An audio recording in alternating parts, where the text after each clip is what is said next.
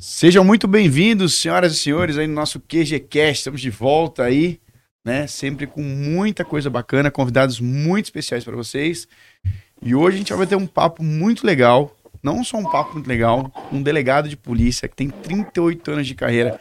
Cara, tem história, tem muita história, conhece a polícia como ninguém. Eu tenho certeza que vai inspirar você, vai motivar você, além de trazer muita informação, porque a gente, né, tava stalkeando o Instagram dele Pensa num, numas dicas legais que tem lá. Inclusive hoje, né, a minha parceira de podcast, senhorita Shirley, está falando com vocês diretamente dos States. Dá um oi pra galera aí, Shirley.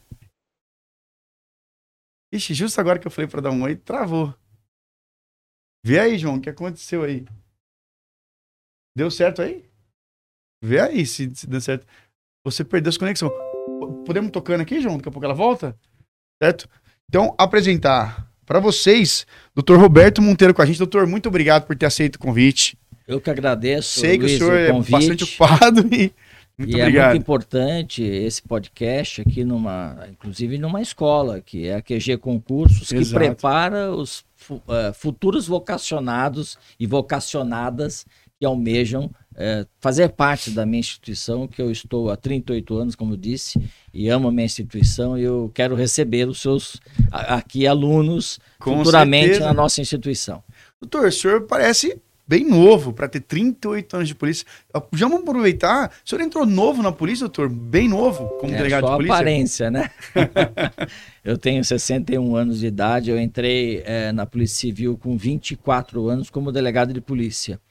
É, eu fiz a faculdade de Direito, é, fiz estágio no Ministério Público dois anos, é, também é, fiz o exame da ordem, Uhum. isso eu estou falando em 84, é, e foi aprovado e depois advoguei um curto período enquanto me preparava para é, o concurso de delegado de polícia, que foi sempre o meu sonho, como eu sei que muitos alunos seus têm o sonho de, de, de não só uh, ser policial, mas também ser policial civil. Então, meu sonho era ser delegado. Meu pai foi delegado é, 40 anos. Eu nasci com meu pai delegado de polícia. Aqui no Vale Paraíba, eu sou de Guaratinguetá. O senhor é da região aqui, Exatamente. então. Exatamente. Sou de Guaratinguetá, minha família toda, paterna. Então eu, eu prestei concurso, fiz um cursinho preparatório também na antiga Rua da Glória, ali em São Paulo. Cursinho muito bom, é, preparatório para o concurso delegado, e foi um, um divisor de águas. Eu sempre fui muito estudioso, muito, muito dedicado, mas o cursinho, Luiz, que você trabalha com isso, o cursinho me deu a experiência de concurso porque nós tínhamos ali também simulados da parte da prova oral, uhum. que é um pouco que assusta todo mundo, era mais um jovem, não é Chile? A prova oral ela assusta bastante e o cursinho me deu essa experiência. Aí eu entrei como delegado de polícia num concurso de 85, faz muito tempo, muita gente que está nos ouvindo não tinha nascido ainda. É, eu entrei como delegado de polícia. É, e foi, a minha primeira cidade como delegado foi Lindóia, ah, no Circuito das Águas. E eu, apesar de morar em São Paulo, meu pai era delegado em São Paulo, então morei muitos anos em São Paulo, mais precisamente em Guarulhos. Uhum. É, eu escolhi o interior para começar a minha carreira, por orientação do meu pai, inclusive, que, aliás, não queria que eu fosse delegado de polícia. Achava Oxe. uma carreira muito sofrida, muito penosa. Uhum. E, e realmente é uma carreira que é para quem é vocacionado e quem ama a instituição, como eu. É, e eu sei que quem presta, quem aqui faz a QG concursos, também tem esse amor Com pela certeza. polícia. Então a gente sofre um pouquinho com os plantões, com os horários que, como você disse aqui antes do nós entrarmos no ar, nós não temos dia noite, Exatamente. não temos descanso. E às vezes temos que deixar a família de lado em algumas ocorrências, algumas missões que exigem a nossa presença 24 horas. Com certeza, doutor. Olha, parabéns. Eu falo assim porque eu, eu, eu até acho assim, 24 anos como delegado é um, é um com todo respeito, mas é bastante jovem para um cargo de tamanha liderança. É verdade. Era Porque- menino, né, Luiz? 24 anos você é um jovem, né? Eu- Eu digo isso com muito respeito, doutor, porque até falo muito para Chile. É, eu aprendi na prática a observar como o delegado não era só uma pessoa que decide qual é o crime, etc e tal. Mas o que eu comecei a perceber que ele é um gestor, ele é um administrador, Exatamente. ele é um líder. Porque eu tinha outro escrivão, eu tinha outro investigador para perguntar. E eu percebi que muitas vezes o delegado não tinha para quem perguntar. Ele tinha que tomar uma decisão. E muitas vezes a gente discutia, ao final da discussão nossa era, Pergunta para o delegado. Você sabe, Luísa Schiller, por que, que eu fui para o interior, até atendendo, logicamente, quando eu entrei, quando eu ingressei como delegado, meu pai ficou feliz, apesar de ter preocupações, que uma carreira realmente é difícil, todo policial é uma carreira, tem uma carreira difícil, penosa, porque exige muito da gente. Mas eu fui para o interior, Luiz, porque justamente no interior você é, é, tudo numa delegacia de polícia. Você é o titular, apesar de eu ter entrado em quinta classe, era o início da carreira é, antigamente, hoje começa em terceira classe. Apesar é, de, de eu ter, inclusive, é, pouca idade, eu fui para o interior é, e lá eu pude exercer o cargo de delegado de polícia na sua plenitude. Uhum. Eu fui tudo. Eu fui delegado titular, eu fui é, diretor da cadeia pública de, de uma cidade, eu fui diretor de Ciretran. Antigamente nós fazíamos os exames é, para habilitação, assinávamos documentos dos veículos. A Ciretran era da Polícia Civil e também o Detran pertencia à Polícia Civil. E foi uma experiência é, muito rica porque é, nas cidades, cidades pequenas, uhum. é, Luiz e Chile, é, era o delegado e é, o prefeito, os vereadores e o padre. As autoridades eram essas, né? Então, é, era muito é, comum eu ser solicitado é, à noite por pessoas da população que iam atrás do delegado na minha casa, no meu apartamento onde morava. Tem uma história até interessante, Chile, sei que você está em Nova York, é uma história é, que eu era muito jovem, então uma pessoa foi me procurar na minha casa, uma pessoa que não era ali de Lindóia, mas tinha uma propriedade para veraneio, para férias. E aí é, tocou a campanha na minha casa, era um sábado, eu uhum. estava com shorts, uma camiseta à vontade dentro de casa, e ele é, apertou e a pessoa, eu atendi a porta, e a pessoa perguntou, ah, boa tarde e tal, o senhor pai está e, e eu falei, olha, meu pai não está. Ele não vem toda semana para uhum. cá. Ele falou, nossa, mas não vem toda semana? Eu falei, não, não vem toda semana. Puxa, mas que estranho. É, é, ele mora em Guarulhos, às vezes é difícil ele vir toda semana com a minha mãe. Puxa, mas ele não é delegado aqui? Falei, não, o delegado sou eu. Aí ele olhou bem para mim, menino, né? De shorts, camiseta, ele olhou bem, olhou, bom, o senhor é o delegado? Eu falei, sou o delegado. Então, eu era muito garoto quando eu entrei mesmo como né, na Polícia Civil de São Paulo como delegado. Bacana. E professor da Academia de Polícia também, doutor? Sou professor há muitos anos. Aliás, quando eu fiz o concurso, eu era o seccional de São José dos Campos. Então eu fiz o concurso, nós temos uma academia aqui, você sabe, regional, Sim. em São José dos Campos, e eu fui um dos primeiros professores dessa academia aqui de São José dos Campos, que eu tenho muito orgulho.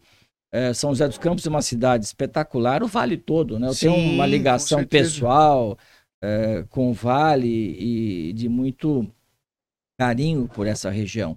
Então nós montamos a academia aqui em São José dos Campos, que eu soube, o, o doutor Covina, o diretor aqui de São José dos Campos, tive há pouco tempo com o doutor José Henrique também, que é o titular da assistência policial, meu querido amigo doutor José Henrique, Paula Ramos. Eu estive visitando a academia, cresceu muito. Ela está Bacana. bem consolidada e fico, fico, muito feliz com isso. Bacana, senhor. É, eu estava falando eu tô me lembrando agora, eu já vi o nome do senhor ser citado várias, várias, várias vezes, de maneira sempre muito positiva. Os policiais enaltecendo o senhor. A Nelly, que é de Taubaté, escrevendo classe Sim. especial. Sou Gabi, tem vários policiais que são professores lá também. Que bacana, doutor. Que... Aqui nós fizemos muito com toda a minha equipe. Eu fiquei aqui no Vale é, oito é, anos, é, quatro anos como seccional de Jacareí.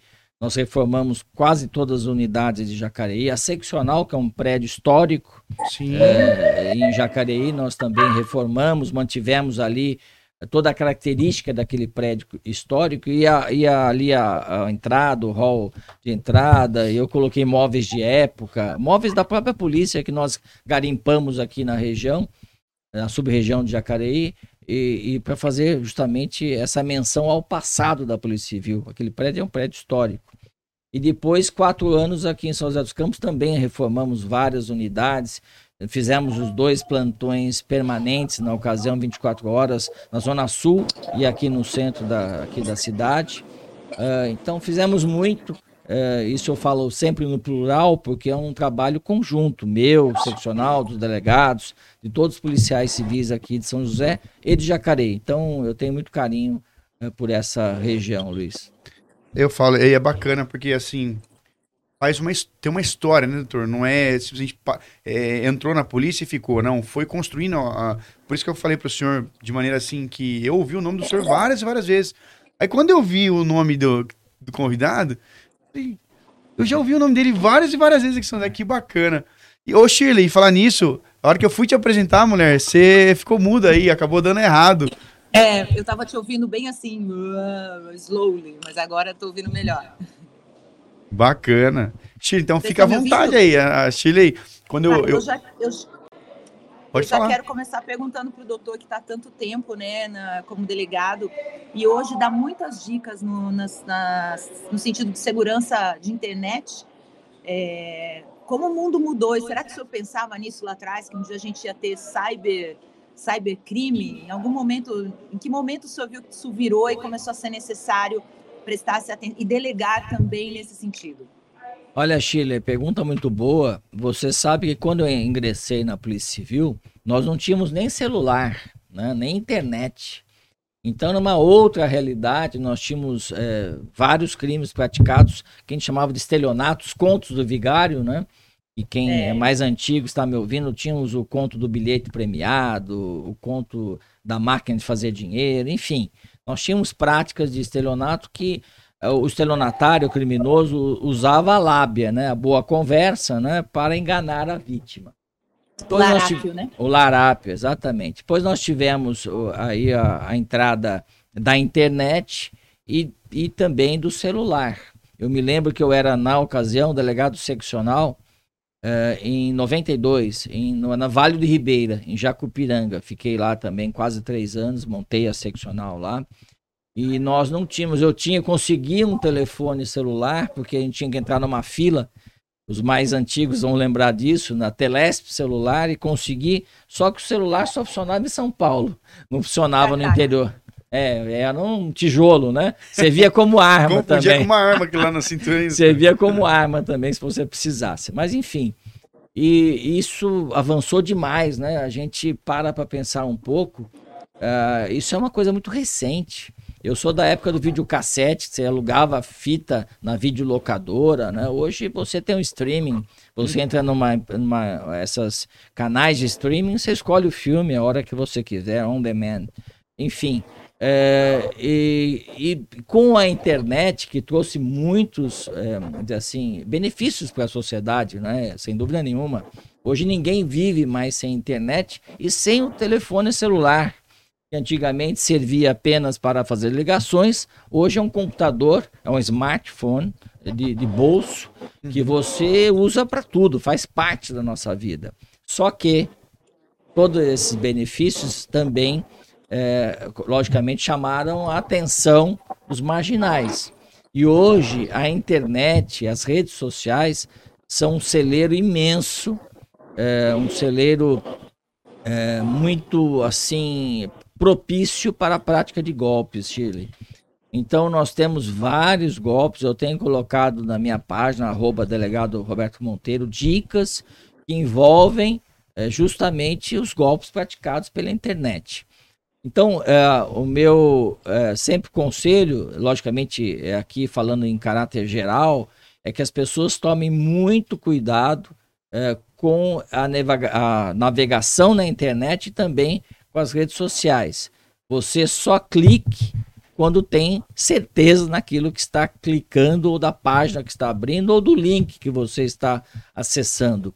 Porque é, existem uma prática Doutor, que chama essa coisa, phishing. Essa coisa de acessar qualquer internet para economizar o, o banco, o, o pacote de dados é uma roubada, não é?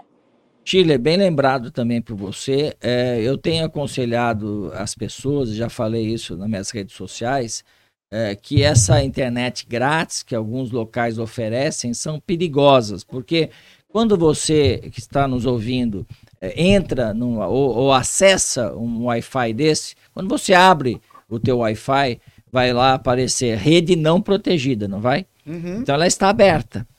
É, é, muito comum hackers estarem em cafés, em restaurantes, em lanchonetes muito frequentadas, atentos justamente para hackear usando a internet do local e entrar no seu telefone e subtrair dados importantes, inclusive dados bancários. É, então, é sim, é uma roubada, Chile, quando você entra em locais que não são seguros, internet não segura, querendo economizar os seus uh, aí é, bytes de internet, acaba ficando vulnerável a um bandido, a um marginal digital. São muitas as vítimas que vão na delegacia, doutor, com, com esse tipo de, de, de caso?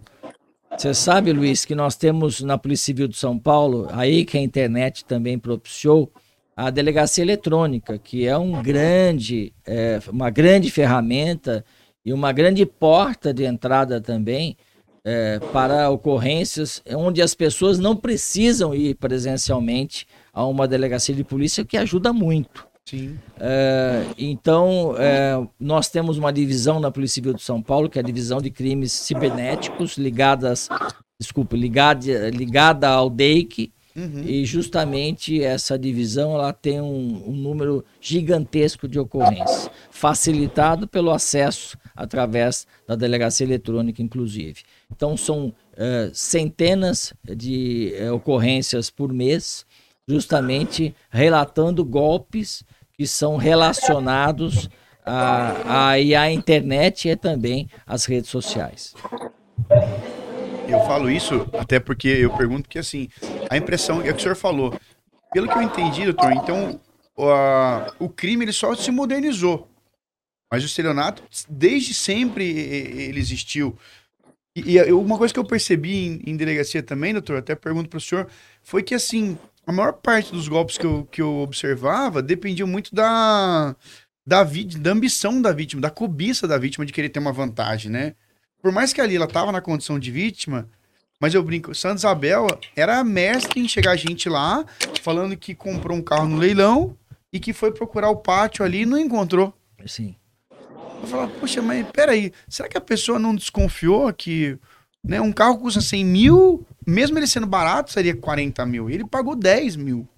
Exato, Luiz, você está certo. Aqui, até tem um exemplo aqui de São José dos Campos, quando eu fui seccional. Aqui era comum pessoas procurarem os distritos aqui de São José dos Campos, dizendo o seguinte: olha, eu comprei um carro na GM, na fábrica da GM, um carro da frota, seminovo, e cheguei lá no portão da GM e não existia carro algum e a GM não estava vendendo carro de frota, coisa nenhuma e a pessoa ia fazer o BO depois. Justamente por isso, o carro era avaliado, vamos supor, hoje em dia, em 60 mil, a uhum. pessoa pagava 40. Aí entra esse componente, não digo nem cobiça, mas de obter vantagem, né? A uhum. pessoa querer usar a lei do Gerson, né? Isso nunca deu certo. Mas agora, Luiz, tem um componente, Shirley, que é diferente. Eu concordo com você, no, antigo, eh, no, no estelionato clássico, mesmo utilizando a internet, sempre a vítima tem uma participação ativa, porque ela tem a vontade de ter uma vantagem. No estelionato hoje, chamado é, phishing, que é o estelionato moderno, a vítima não tem papel ativo na prática do crime, Total. a não ser entrar no link, entrar numa página da internet ludibriada, isto é, enganada. Ela não tem mais a cobiça, não tem mais a vontade de, de ter vantagem. Ela é enganada e entra numa, num link, num site, enfim, e acaba tendo seus dados é, subtraídos ou mesmo se entrevista com o bandido ou bandida que simula, Chile, uma agência bancária, uma empresa que, que concede créditos, uma empresa de energia elétrica que está na moda agora, porque nós estamos num apagão até hoje, né? É, esses dias foram terríveis em São Paulo e muitas pessoas ainda no escuro, sem energia na casa, enfim. Então a pessoa ela é levada a erro através é, de uma mensagem, de, uma, de, uma, de um e-mail, e a partir do momento que ela clica, ou ela entra, ou ela tem contato, às vezes, como eu disse, o marginal digital, ou mulher ou homem, ela entra e contrata pessoalmente. Então, a, com a musiquinha, passando de um atendente para o outro. E é tão bem feito o golpe, por isso que é importante o podcast também da QG Concursos, porque a pessoa não percebe que está caindo numa cilada.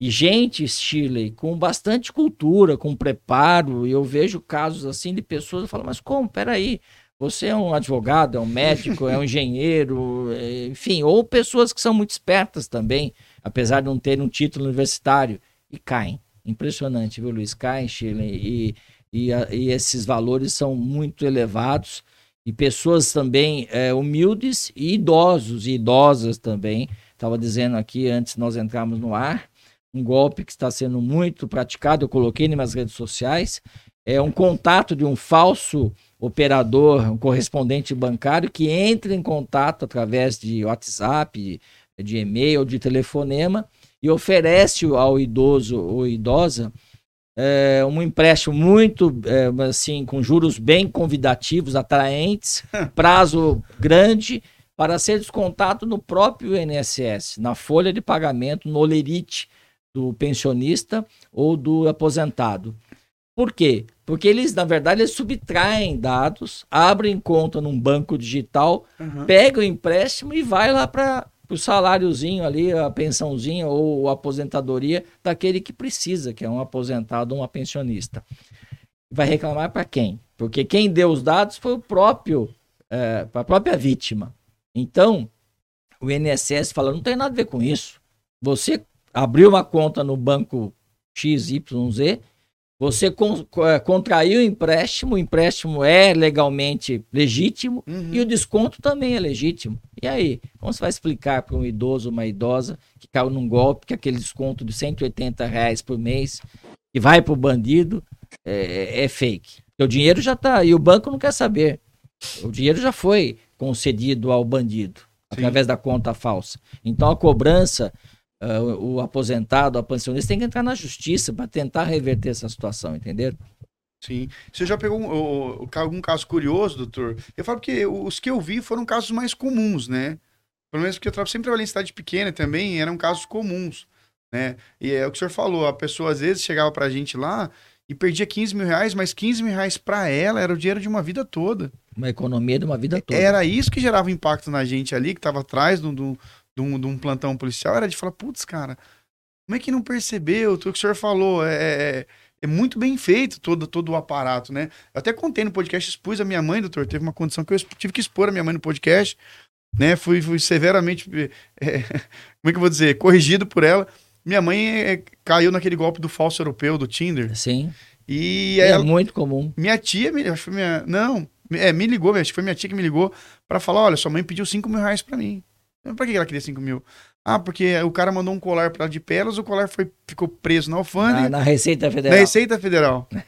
e aí ela ia pagar. Olha, mas é impressionante. Eu coloquei nas minhas redes sociais, na arroba delegado Mont Roberto Monteiro, eu coloquei... Até legal falar isso, doutor. Qual que é o Instagram do senhor pra galera que estiver assistindo a gente seguir depois? Arroba delegado Roberto Monteiro. Arroba bem... delegado Roberto Monteiro. Monteiro. Isso. Perfeito, pessoal. Vamos repetir, arroba, arroba delegado, delega... Roberto É porque Monteiro. quando eu fui pesquisar uma vez, eu coloquei Roberto Monteiro, não achei. Não, é, é delegado, delegado Roberto é. Monteiro. Você sabe lá. que tem um delegado, tem um Roberto Monteiro que é deputado é, federal do Rio de Janeiro. Então muita gente confunde, porque coloca é, Roberto Monteiro entre esse deputado federal do Rio de Janeiro. O pessoal já acha que o senhor saiu é, delegado, é, já, já virou pede para botar isso ou aquilo lá no Congresso Nacional. Não é o caso. Mas enfim, é, nós temos, é, Luiz, eu coloquei nas minhas redes sociais, o golpe que atinge mulheres, porque é o golpe do amor, que eu chamo, que a mulher está é, carente de uma companhia. Quem não quer uma companhia nessa vida, na é verdade? O homem não foi e a mulher não foram feitos para viverem o, sozinhos. O, o, João que trabalha com a gente gasta um dinheiro desgramado em Tinder, é. esses encontros virtuais aí, doutor. Tomara que... que ele tenha sorte de achar uma verdadeira, né? Não achar uma bandida, já não perdeu o carro, já perdeu tudo, é. doutor. Quase perdeu o rim é, esses dias aí, mas Faz é, parte. Tem que tomar cuidado. Mas enfim, as mulheres é, acabam conhecendo, como infelizmente a senhora, sua mãe teve esse problema, conhecer uma pessoa que se apresenta de forma muito simpática, uma pessoa que, enfim, dá carinho, dá atenção, isso é muito bom, todo mundo gosta. e acaba sendo vítima desse golpe, justamente que explora a sensibilidade humana, a vontade das pessoas de viverem com um par, né? É, e também dos homens, os golpes, estava dizendo aqui, brincando aqui, mas os golpes hoje em dia do Tinder são enormes. E das redes sociais também, Chile. É, dos homens que acabam buscando um encontro, às vezes furtivo, né? Uma namoradinha, sendo casado, e, ou buscando uma companheira e acabam na, nas mãos de bandidos que estão esperando ali no local do encontro combinado. E casos graves, onde há homicídio onde há latrocínio, né? Que matam a vítima, ou, ou, roubam, espancam. Aquele ator lá que fazia, eu acho que você lembra disso, Shirley? Foi em Taubaté, acho que era o Pete Bitoca que fazia lá com o Tom Cavalcante. Sim, Pete Bitoca. É, se não me engano, ele, ele, ele, ele, ele marcou um encontro lá e foi até o local. No local, os caras grudaram ele e começaram a torturar ele lá. Ele ficou mais de um dia sendo torturado. É, na verdade, é, geralmente é, são moças bonitas, atraentes, né?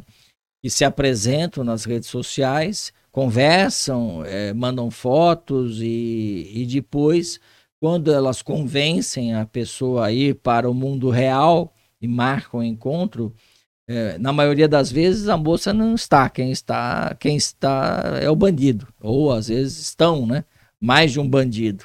E aí o, o, o resultado é imprevisível, né? Geralmente levam para um cativeiro, é, numa comunidade, é, espancam a vítima, justamente porque hoje em dia, lembra que eu falei aqui é, do celular, que é um smartphone, é um computador, e quase todo mundo tem o banco digital no celular, né, o home banking. Uhum. Então ali você transfere, você faz empréstimos, é o famoso Pix, né, que veio para ajudar mas também é perigoso. E agora vamos ter também a moeda digital no Brasil, né? Uhum. Então, é, é, todo cuidado é pouco, Luiz e, e Shirley. Eu estava ouvindo o senhor falar lá atrás ainda, quando o senhor começou a falar do golpe das, das velhinhos aposentados e etc. O senhor permaneceu falando de outros crimes e a gente vai voltar no meu, na minha dúvida de lá de trás. Doutor, é, a gente ouve falar muito que, ah, caiu no golpe, internet terra sem lei. Ah, caiu no golpe, internet terra sem lei. Ah, caiu no golpe, na internet ninguém é dono da informação. Mas a cada vez mais a gente vai caindo em novos golpes é, que são reinventados, mas a justiça ela não muda para a internet. Parece que só o buraco de você se ferrar é que vai é que vai indo para frente. Nada mais pode nos ajudar. Ou, ou sim, tem alguma forma da gente recorrer, caso tenha perdido, vamos supor, é, 50 mil reais, perdido uma casa, um carro, até mesmo um leilão. A gente estava falando do, da gente quer se, se dar bem e aí a gente acaba caindo numa roubada. Ok, a gente não deveria querer se dar bem. Se o carro que custa 50 mil está saindo a 10, tem alguma coisa errada. Mas por que isso é, é permitido? Vai haver um momento lá na frente que isso pode é, melhorar? Sim, Chile, a sua pergunta é muito oportuna e pertinente. Na verdade, nós temos, como eu disse, uma, uma divisão especializada que apura esses crimes praticados pela internet. Temos também delegacias de polícia no todo o estado de São Paulo que são preparadas para apurar esses crimes, têm condições de apurar. Mas quais são dois, uh, acho, creio que aí obstáculos que muitas vezes são uh, uh, transpassados, mas são obstáculos. Primeiro, que a conta indicada pelo uh, marginal é sempre uma conta uh, que é aberta ou em nome de laranja uhum. ou em nome de um comparsa que você nunca encontra. É, os bancos digitais são bons, é claro, não vai aqui nenhuma crítica, mas as pessoas abrem conta digitalmente também. Então é, é comum quando você vai atrás de uma conta, de um titular de conta digital, ou ele é laranja ou você não encontra onde ele, se, onde ele está. Então isso dificulta bastante, Shirley, porque quando nós identificamos a conta, nós não conseguimos recuperar o dinheiro, porque é sacado rapidamente e pulveriza em várias outras contas. O que nós fazemos, e isso eu falo, eu, uh, nos últimos quatro anos eu comandei a região uh, central de São Paulo, Santo Expandido de São Paulo, a primeira seccional centro. É, e nós prendemos várias é, aí, é, associações criminosas de bandidos que tinham uma verdadeira rede de pessoas que só usavam as suas contas para receber o proveito desses crimes digitais, os chamados conteiros. Eles só fazem isso, recebem 10, 15% eh, de participação daquele valor que é mandado para a conta deles. Então, isso realmente é, é difícil. A polícia tem conseguido identificar e prender essas pessoas. Mas é, eu creio também, Chile, que você está certa. Nós precisamos de mais ferramentas tecnológicas.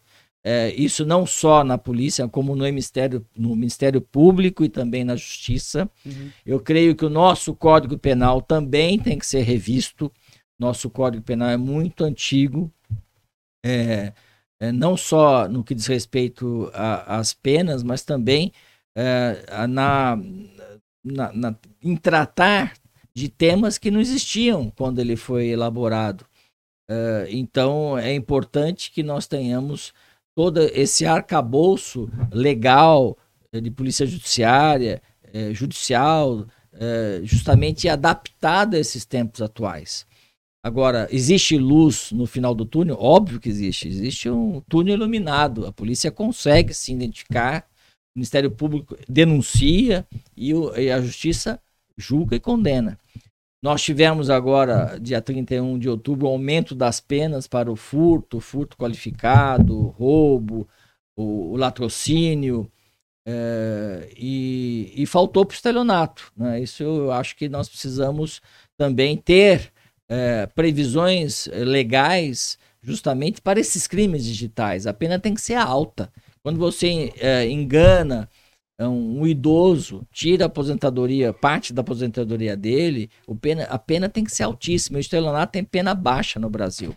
Mas tivemos avanços, já foi um, um, um avanço que eu achei importante. Inclusive também é, foi previsto é, o crime de furto de animal doméstico que não existia essa, essa diferença, era furto comum, não qualificado, então uma peninha baixa, e também a receptação do animal doméstico.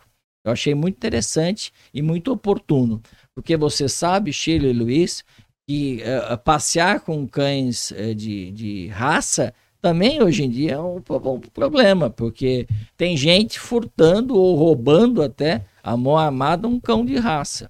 Então, eu creio que é, foi um, aí um trabalho de, de, dessas, é, desses parlamentares que são ligados à defesa animal que eu achei muito interessante. Mas precisamos de mais. Temos que ter penas mais severas, temos que ter a certeza da punidade, é, da, que as pessoas serão punidas, não da impunidade, né? Certeza da punição, melhor colocando. Uh, e também o cumprimento das penas, aí mudança da lei de execução penal, que você estuda com seus alunos aqui, uh, a, a, a, cumprimento mais também severo das penas. Não é possível que uma pessoa tenha uma progressão de pena rapidamente, pessoa que comete um homicídio, daqui a pouco está solto, falou, ué, três anos aí, nem três anos está na rua já. É, então, é importante que haja é, também o objetivo é, primordial da pena de, de, é, aí de encarceramento, que é a reeducação do preso, a requalificação profissional do preso. E hoje, Shirley, o que, que é a cadeia? Nada mais é do que uma colônia de férias e uma escola do crime.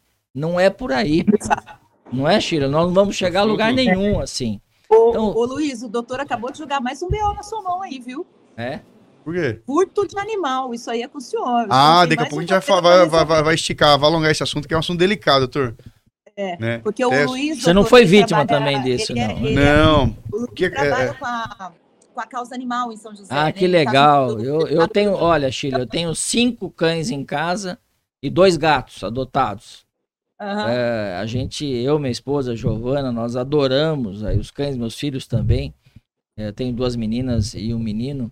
É, e nós é, temos verdadeiro amor e paixão pelos animais. E só quem tem e quem entende, né? Como eles são, é, como eles sabem tudo, eles convivem conosco e são é, da família. Essa é a verdade. O senhor bem mencionou, tem, os cachorros têm um valor muito alto de mercado. O que, que gera um interesse aí. Mas mais que isso, o que aconteceu, o que andou acontecendo aqui no Vale eu aceitei o desafio do Dr. Bruno. Ah, meu amigo, excelente parlamentar, deputado é. federal e, e, faz um trabalho belíssimo. É Delegado aí, Bruno Lima. Exatamente, doutor. Vou, vou, vou, falar com ele do senhor hoje ainda. E aí ele falou: Poxa, a gente tem que fortalecer isso na região de São José. Eu sei que você sempre gostou. Pô, vamos, vamos, vamos participar da equipe. Eu falei: Beleza, Bruno. Vamos aí, vai. O que eu puder fazer, conte comigo. A gente fala assim, a gente já tem muitos compromissos, mas é questão de priorizar. Vamos, vamos para cima. E o primeiro caso que a gente foi atuar aqui em São José dos Campos foi um caso que aconteceu recentemente de um, de um rapaz que já tinha discussões com a sua vizinha. Ele tinha um Bull Terrier, uma raça uh, que tem um potencial para ataque muito forte, né? Eu, sempre, eu tive Pitbull, eu tive American Bully, mas sempre meu Pitbull e American Bully era um doce. Então eu aprendi que, que o cachorro está muito ligado à criação. Fazer um parênteses rápido, eu claro. tive um Pitbull aqui em São José dos Campos, é, que era muito doce, um, um, cão espetacular, chamado Tyson. Peguei o nome lá do lutador, do boxeador. Mas era um pitbull preto e era uma, assim um cão espetacular, muito doce. Então é, é quem cria que, que deforma a personalidade do cão. Mas desculpa, eu te interrompi. Não, que isso, doutor. É um bate-papo mesmo. E aí, nisso, o rapaz chegou a. Eu não sei se ele estava drogado no dia, que ele teve a brilhante ideia de pegar o buterre dele, ir até a vizinha. A vizinha tinha um, é, aqueles pits é, Lulu da Pomerânia. É, Spritz alemão. Isso. Aí ele pegou o Buterrier e deixou o Buterrier dar uma mordida no, no, no cachorro. amor de Deus. Intencionalmente. Tem as imagens, etc e tal, né? Que comprova essa situação. É Só crueldade que, contra crueldade. animais, é crime. Só que o, o Buterrier deu uma mordida tão forte, doutor, que arrancou a parte superior do focinho do. do, do, do... Foi recente isso. Foi. Eu, eu vi na, na, aqui na. Eu vi nas redes sociais, é um absurdo. E, e morreu esse cãozinho. O cachorro né? lutou, doutor. Lutou, acho que lutou acho que duas ou três semanas assim. Até os veterinários ficaram bem surpresos com a vontade a do persistência cachorro. de querer é, porque, viver, pô, né? Né? Teve AVC, o cachorro teve um monte de problema lá e resumindo, faleceu, né? E aí, Ani, o caso ganhou uma repercussão quase que nacional. Nacional. nacional claro. Né? Tinha artistas da Globo compartilhando o fato. é internacional. Hoje em dia a internet não tem limites, né? É uma amiga minha falou: minha mãe tá em Portugal e ficou sabendo da notícia. É. E aí ganhou isso aí, foi o primeiro caso que a gente pegou, gerou toda aquela comoção, e o rapaz tirando sarro ao prefe... a prefeitura aqui de São José, né, através do prefeito Anderson, fez a parte dele, que era autuar, multou e etc e tal, porque estava andando sem oficina. Só que o rapaz desacreditou. Começou a fazer churrasco, provocar as mulheres.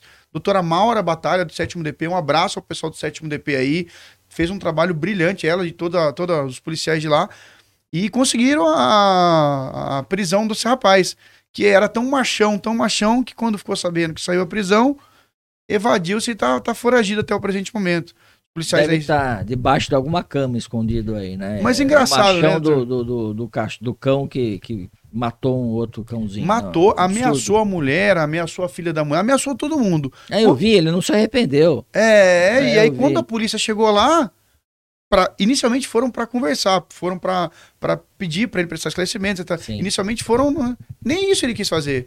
Aí eu falo, como é que pode, né? Quando vem a viatura parada, a macheza acaba, acaba né? É. E aí teve esse caso que deu bastante repercussão, agora tem outro do pastor alemão, o cara tá dando choques no cachorro.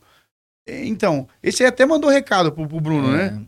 É, não, não dá para entender, né? É, eu que e minha família que convivemos com os animais, né? e só não convivo mais porque eu moro num apartamento, você não teria mais, né, em casa, né? Inclusive a história desse de um dos gatos que eu adotei, ele estava com esporotricose, que é uma doença é, que é uma, uma doença que passa até para os humanos, né?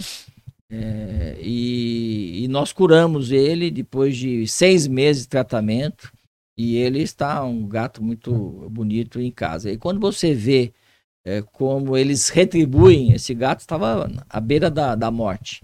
É, uhum. É, quando ele foi tratado, que é uma zoonose essa doença. Quem, quem entende, quem é veterinário ou trabalha com isso, sabe que é uma doença gravíssima para cães e gatos mas é, ele é um gato muito doce e, e, e, parece que ele agradece todos os dias de ter sido salvo.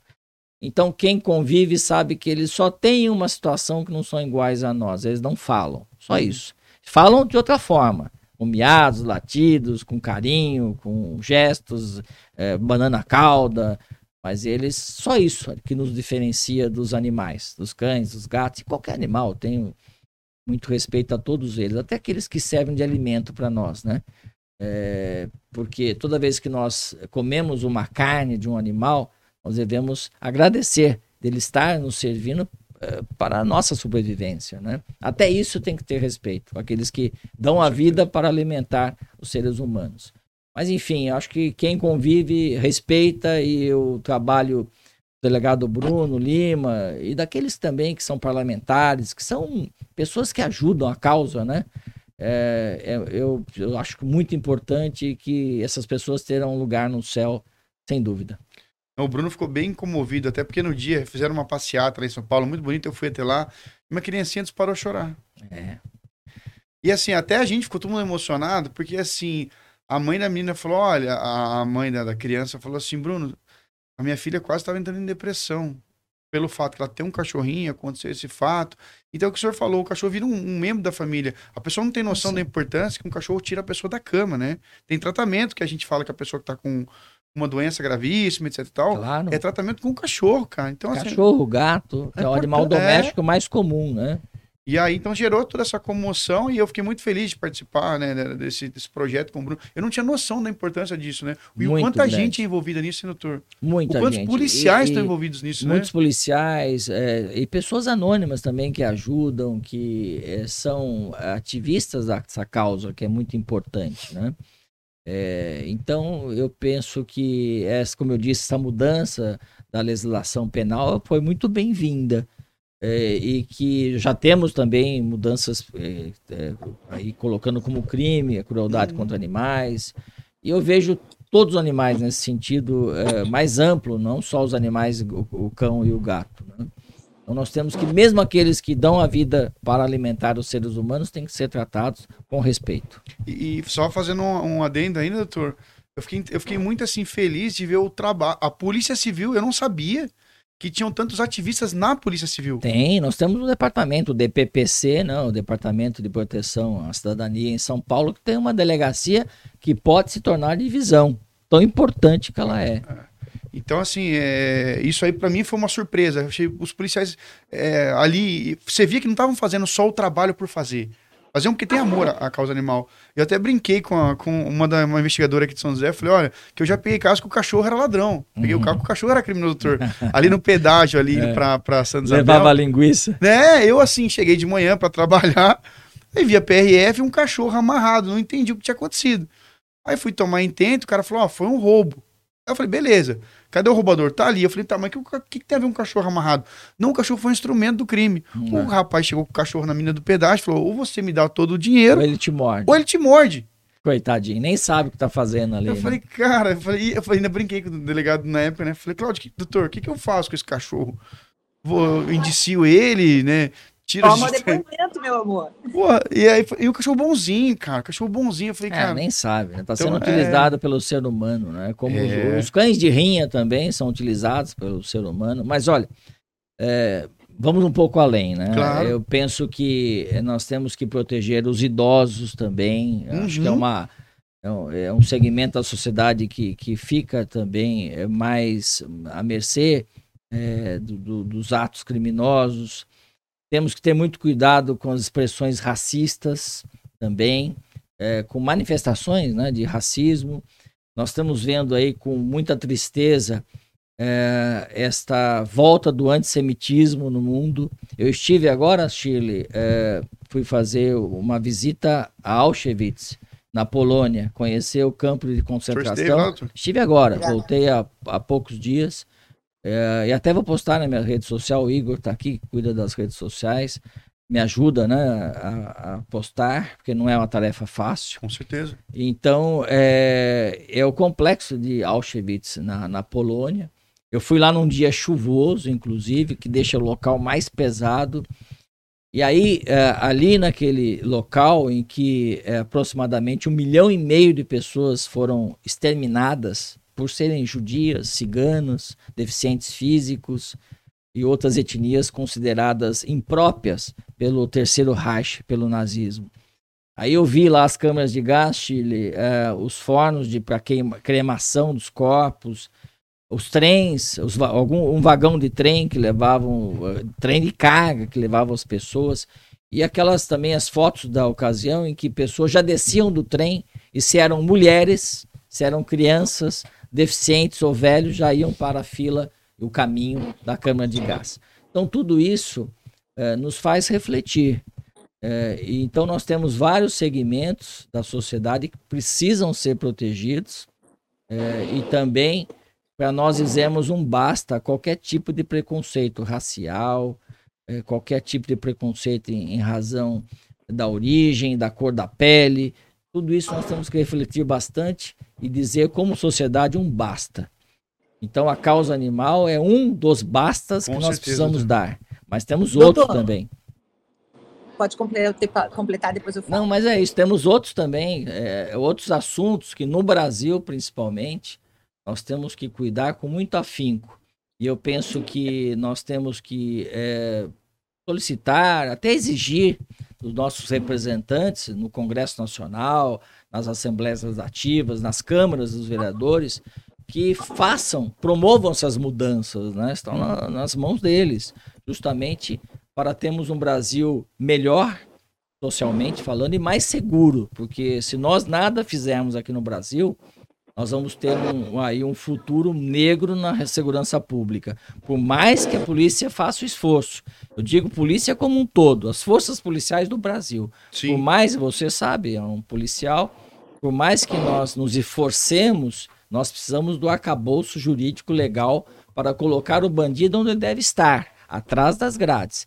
grades que reeduquem, façam com que ele tenha uma profissão, não uma escola do crime, um, um, aí um campo de, de férias, aí um, um espaço para tirar um, uns diazinhos, ou um aninho, ou dois aninhos, e depois volte pior do que entrou. Com certeza.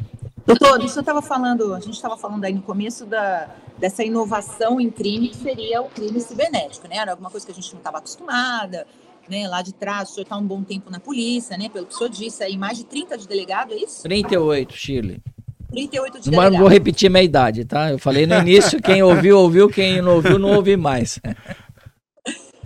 38 anos de polícia, 40 de idade, entrou muito novo, né, doutor? É verdade, verdade. Então, é, então a gente fala aí de crimes novos, que é o caso do, do crime cibernético. Agora, falando em crime de racismo, a gente sabe que o racismo e a discriminação, em qualquer seja o seu gênero ou instância, ela existe também lá do passado o senhor nesses 38 anos, mas falando bem lá em passado, o senhor se lembra de alguma uma queixa, alguma reclamação, não uma, não uma, foi lá fazer um, um boletim, mas uma queixa, uma reclamação ampassando assim na questão do racismo, alguém que tinha sido vítima no passado, mas ainda não configurava crime, ou isso nunca existiu na sua vida? Sim, existiu sim. Olha, Shirley, nós temos uma diferença básica né, entre o racismo e a injúria é, também racial, né? É diferente, né? É, a injúria é quando a pessoa se refere a outra de forma pejorativa pela cor da pele. E o racismo é quando você impede, por exemplo, olha, esse bar aqui não entra tal tipo de pessoa. Então é uma diferença legal. E aqui quem estuda no teu curso... Tem que saber, né? Tem que saber. Enfim, é, mas eu tive casos sim. Eu penso que a sociedade evoluiu muito nesse sentido, nesses anos, nesses 38 anos. As pessoas tinham vergonha de ir a uma delegacia de polícia para dizer que é, teriam sido vítimas de racismo ou mesmo de injúria racial. Mesmo ocorre, Shirley, você que é uma representante do, do mundo feminino que está tomando conta né, do uhum. planeta, né? Elas vão mandar, viu? Por todas a, a, as qualidades das mulheres. Mas, mesma coisa, as mulheres que sofriam violência na sua casa. Violência do marido, não só física, mas psicológica, patrimonial, também não faziam. Isso eu peguei. Hum. A Chile fez uma pergunta muito boa. É, desses 38 anos, o que mudou? Eu acho que mudou primeiro o acesso e o conhecimento. Isso é crime, que pode é, você solicitar o apoio da polícia, e a justiça também está atenta, como o Ministério Público. Então, eu creio que as pessoas são mais esclarecidas hoje em dia dos seus direitos.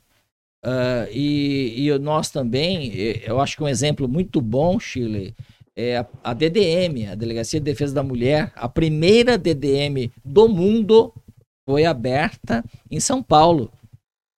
Sabia disso?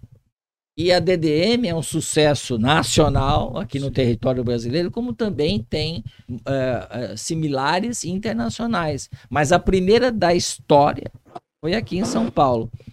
Uh, isso na e quem era secretário de segurança era o, o, Michel Temer, que foi presidente da República, e o governador André Franco Montoro. E então isso abriu, como também nós temos hoje uma delegacia especializada em crimes raciais, que faz parte do DHPP, que é o Departamento de Homicídios da Polícia de São Paulo. Todo esse arcabouço, e mais importante, é, as pessoas estarem esclarecidas. Hoje a sociedade não aceita mais qualquer tipo de discriminação nem de violência. A violência, a única violência que ainda é e vai ser sempre uh, permitida é, é, justamente a ação uh, do policial quando ele repele uma injusta agressão do marginal, que é a, é, é a violência chamada violência legal, que hum. na verdade é uma autodefesa, é uma legítima defesa. Eu ainda acho, doutor, posso estar muito errado e gostaria de estar, mas eu só acho que tudo isso ganhou, todo esse cenário ganhou toda, talvez a coragem de denunciar, talvez ela venha junto com uma câmera, né, onde a gente aperta o play e vai filmando a agressão. Eu acredito que se não tiver isso, a gente ainda tem um pouco de medo de fazer a denúncia. Acho que os, os corajosos por trás das câmeras surgiram para o bem e também para o mal. Você tem razão. Você sabe que é, antigamente eu digo, isso é um, não sou eu que falo, não, mas claro. eu repito até, nem digo, que uma imagem vale mais do que milhões de palavras, né? Então, a, o celular, eu, olha, eu sou do tempo, Chile e Luiz, que quando eu vi uma câmera de filmar, primeiro Super 8, quando eu era jovem, era, você tinha que mandar revelar o filme da Super 8.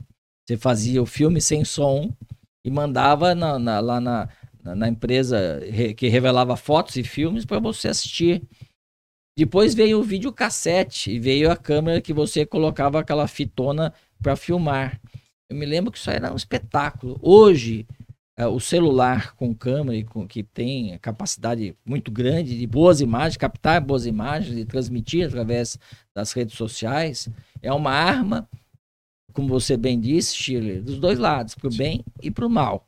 Para o bem, o que nos interessa aqui, justamente é, é as pessoas provarem algumas condutas criminosas e não tem discussão. Eu tive vários casos, Luiz e Chile, é, isso também na Seccional Centro, por exemplo, um caso importante. Eu combati quatro anos é, a criminalidade no centro e dois anos e meio o tráfico de drogas na Cracolândia. Eu fiz a Operação Caronte, eu e minha equipe, obviamente, né? Então, é, nós temos um caso famoso nacionalmente, até internacionalmente, que eu fui entrevistada por emissoras de outros países, da princesinha do, do, do, do, do tráfico. Ela foi presa ali na ah, Cracolândia. Caso... E por que que 196 é, ali líderes do tráfico que foram presos foram condenados pela justiça e a maioria absoluta está presa? Porque em todos os casos, na nossa ação policial de inteligência, e de investigação, nós obtínhamos imagens dos traficantes em plena atividade.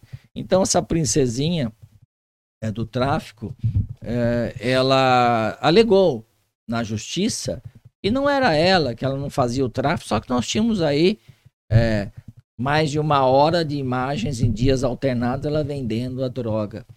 Não basta, é, isso não precisa mais nada ah, o juiz de direito, o Ministério Público se convencem né? e, e, e, eu lamento, eu sou advogado antes de ser delegado, uhum. mas o advogado tem um trabalho hercúleo. Como que você vai negar uma imagem?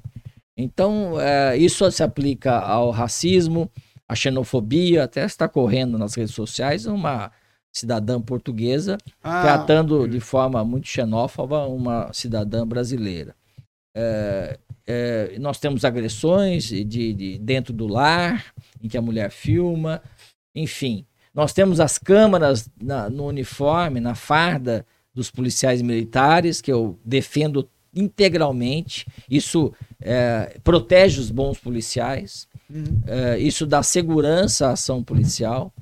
É, então, nós temos hoje o mundo digital e eu defendo que isso se amplie mais Muita gente reclama, fala, ah, mas a gente vai viver num Big Brother aqui.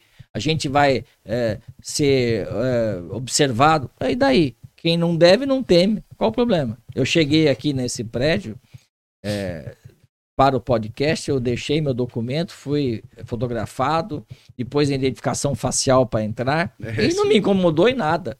Então, quem vive honestamente e colaborando com a sociedade não tem medo de ser filmado. Inclusive, onde você está, em Nova York, se você for a Times Square, você vai ver as câmeras e você não vê mais um número muito grande de policiais. Por quê? Porque as câmeras substituem o efetivo policial. Se alguma coisa for detectada por câmeras inteligentes, não precisa mais ter lá um policial olhando lá fixamente o dia inteiro. Uma ação de colocar uma sacola na Times Square em Nova York, deixar abandonar uma sacola, já aciona as forças policiais, a força policial, melhor dizendo, e a polícia age rapidamente. Mesmo você tirar uma faca, mesmo que seja de brinquedo, né? Aí na Times Square você vai ver que a polícia vem como enxame para cima. Isso é eu bom. Com, eu estava conversando com um policial aqui ontem falando justamente isso, falando que a nossa cidade, né, de São José dos Campos, tem mais de mil câmeras.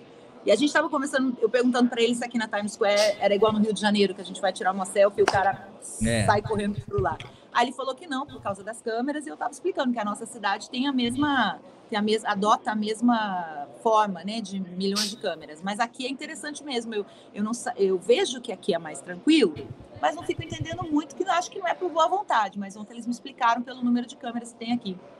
É, e outra coisa também, é, você sabe que as câmeras inteligentes, elas, por exemplo, detectam a presença de um marginal procurado. Então, há uma discussão, é isso que eu falo bastante, né? É, que são discussões totalmente inócuas, quer dizer, que não chegam a lugar nenhum. E eu vejo, né, principalmente é, esse aumento de pena, por exemplo, quem vocês acham que votou contra, tentou obstruir os partidos de esquerda? Eu não estou de sim, forma sim. alguma fazendo aqui proselitismo político, mas é uma observação. Aí vem a discussão também é, por partidos de esquerda. Ah, mas puxa, a câmera que identifica no metrô, no ônibus, no, no enfim, é, no trem. Ah, isso é, vai cercear o direito de é, individual, de, enfim, da pessoa. Conversa é essa?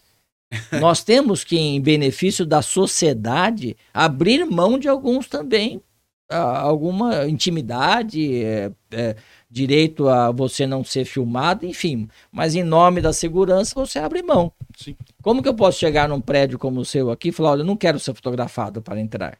Enfim, você abre mão em nome da segurança. Então, são discussões totalmente absurdas que se faz num país em que nós estamos sofrendo com a violência. Eu estive segunda-feira num almoço com o governador do Rio de Janeiro, o governador Cláudio Castro. O Rio, como na Bahia também, está passando por um momento terrível de violência. Nós tivemos a morte, e aliás, no Rio de Janeiro, nós tivemos uma conjugação explosiva da milícia com o narcotráfico, que se uniram contra o Estado e contra a sociedade. É, na Bahia, homicídios batendo recordes atrás de recordes. Temos problemas também em São Paulo, em todos os estados, não estou citando só Rio e Bahia, todos os estados. É o combate aqui em São Paulo, toda a força policial, preparado e combatendo, e você que foi policial, e quem é policial está nos ouvindo, homem ou mulher, sabe do nosso esforço. Mas a impunidade, Chile, volta à impunidade, atrapalha muito, e também esse discurso ideológico, uhum. político. Ah, a Câmara tira a liberdade, o direito do cara não ser filmado. Ah, pelo amor de Deus. Em nome da sociedade, nós temos que abrir mão de alguns detalhezinhos aí que não afetam gravemente ninguém. Mas em nome do bem comum da sociedade e da lei e da ordem, nós temos que abrir mão e nós combatemos a criminalidade, a, desculpe, a criminalidade com o, o, advento e o uso das câmeras, inclusive câmeras inteligentes, como em Nova York, em Londres, na, em outros países também. Eu falo isso aí, é uma das coisas, quando eu fui viajar, eu pude ir para Las Vegas, e uma das coisas que um, que um Uber comentou comigo é, cuidado com o que você vai fazer aqui, porque possuem reconhecimento facial. Então, é, eles, eles identificam. Na rua, qualquer coisa que você aprontar, ele falou desse jeito, qualquer brincadeira, coisa que você fizer, eles vão pegar teu rosto, vão identificar você, vão puxar você no banco de dados, vão descobrir que hotel você tá. E se precisar, a polícia vai lá te buscar. Então não faça gracinhas, evita, principalmente em circunstâncias assim, porque. Você sabe, Luiz, que bem lembrado, em Las Vegas, o sistema da polícia, de vigilância da polícia de Las Vegas, conversa com os hotéis, conversa com as boates, conversa com os cassinos. Geralmente hotel é hotel cassino, mas também Sim. tem hotéis que não são cassino. E, e como que é conversa? Ligando? Não, conversa online. Então, se você fizer uma gracinha lá em Las Vegas, por lá na, na, na, frente daquele hotel que tem, não vou dizer nome aqui, mas tem as, a fonte que, que faz um espetáculo. É, se você for lá e fizer uma gracinha, é, qualquer coisa que seja é, considerada crime, eles vão te achar. E é mesmo na estrada, se você estiver saindo Las Vegas, vão te achar. Então, é, é, lógico, fere um pouco a intimidade da gente, Chile. Sim, você vai em Times Square, você vai. Eu estou sendo de todos os lados filmado, observado. É. Mas em nome do quê? Em nome da sociedade, do bem-estar geral e também do combate à criminalidade. E isso entendo eu, doutor, que é uma espécie de prevenção. O, o ladrão, o, o indivíduo ali, ele, poxa, ele vai pensar duas vezes em fazer alguma coisa, sabendo que se ele fizer ali, ele vai ser identificado. Pode, se ele circular. A gente tava falando aqui em São José mesmo, o secretário Bruno Santos esteve aqui com a gente e estava contando que uma das funcionalidades que tem sido levantado assim bastante olhada da, da população e da sociedade, até do próprio do crime, foi a, o reconhecimento facial, que pegou procurados que vieram de outras cidades se esconder aqui, foram andar no calçadão de São José e a, a câmera identificou. E você sabe que é inteligente a câmera, né? Na verdade, ela tem um banco de dados, ela identifica sem a intervenção humana. Aí depois que é gerado o alerta, Ai. que a polícia ou a guarda eh, civil aqui, que é muito boa de São José dos Campos, aliás, Você viu a guarda civil municipal, lá, vi. Eu, eu quando fui aqui eh, seccional aqui de São José por quatro anos, era Emanuel Fernandes o prefeito. E depois foi muito bem sucedido por vários bons prefeitos mas uh, a guarda já era forte. Hoje está muito mais forte, equipada e preparada. Assim como a Polícia Civil, a Polícia Militar também é tem, uh, bem preparada e combate a criminalidade com, com sucesso. Aí a pessoa que está nos ouvindo fala: ah, mas, puxa, mas tem crime ainda. Então, não depende só da polícia, não da, só do Ministério Público e da Justiça. Nós precisamos ter leis mais severas, leis mais é, com penas mais altas e a certeza da punição. O que, o que estraga o nosso país é a impunidade, a sensação de impunidade. Por que, que lá em Nova York, Chile, ninguém faz é, nada de aí que seja ato criminoso, não estou dizendo só de roubo, não, de furto, porque sabe que vai ser pego e vai para cadeia. Aliás, Nova York é, é, um exemplo da tolerância zero. O prefeito Rudolf Giuliani, Nova York é uma cidade violenta, muitos roubos, muitos furtos, assassinatos.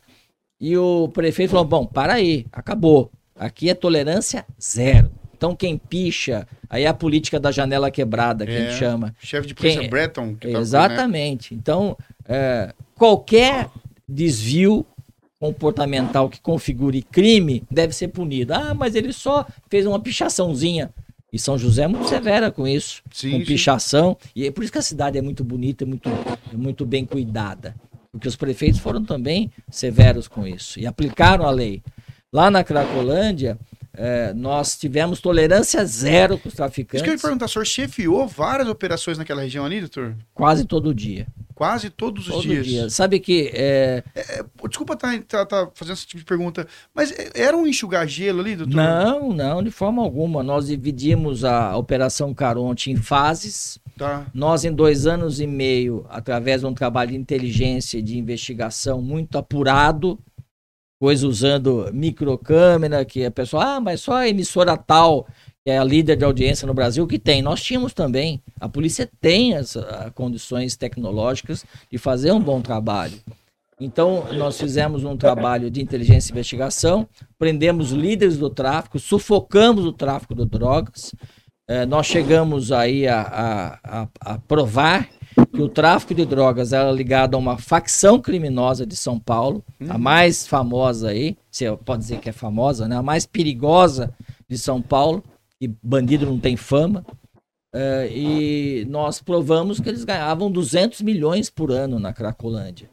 Nós tiramos, Chile, aquela, uh, vamos dizer assim, impressão equivocada ah, é o coitadinho dependente químico vendendo para outro coitadinho. É mentira isso. Isso é um pano, então. É um pano, era um traficante vendendo para dependentes químicos. E que se autoalimentam. O traficante furta, rouba, ele vende ali é, em volta das barracas que existiam na Praça Júlio Prestes, depois na Praça Princesa Isabel, que nós combatemos e prendemos ali os traficantes.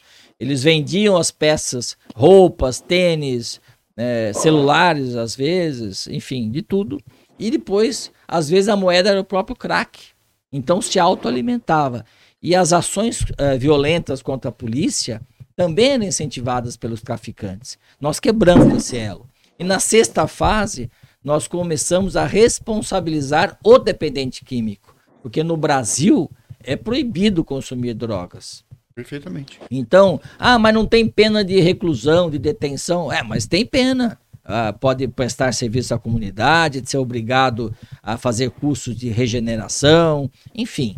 É, inclusive, eu coloquei nas minhas redes sociais, é, eu estive é, em Praga, na República uhum. Tcheca, e fiz um vídeo ali na frente de um, de um cannabis shop, que lá foi legalizado o, o consumo de drogas.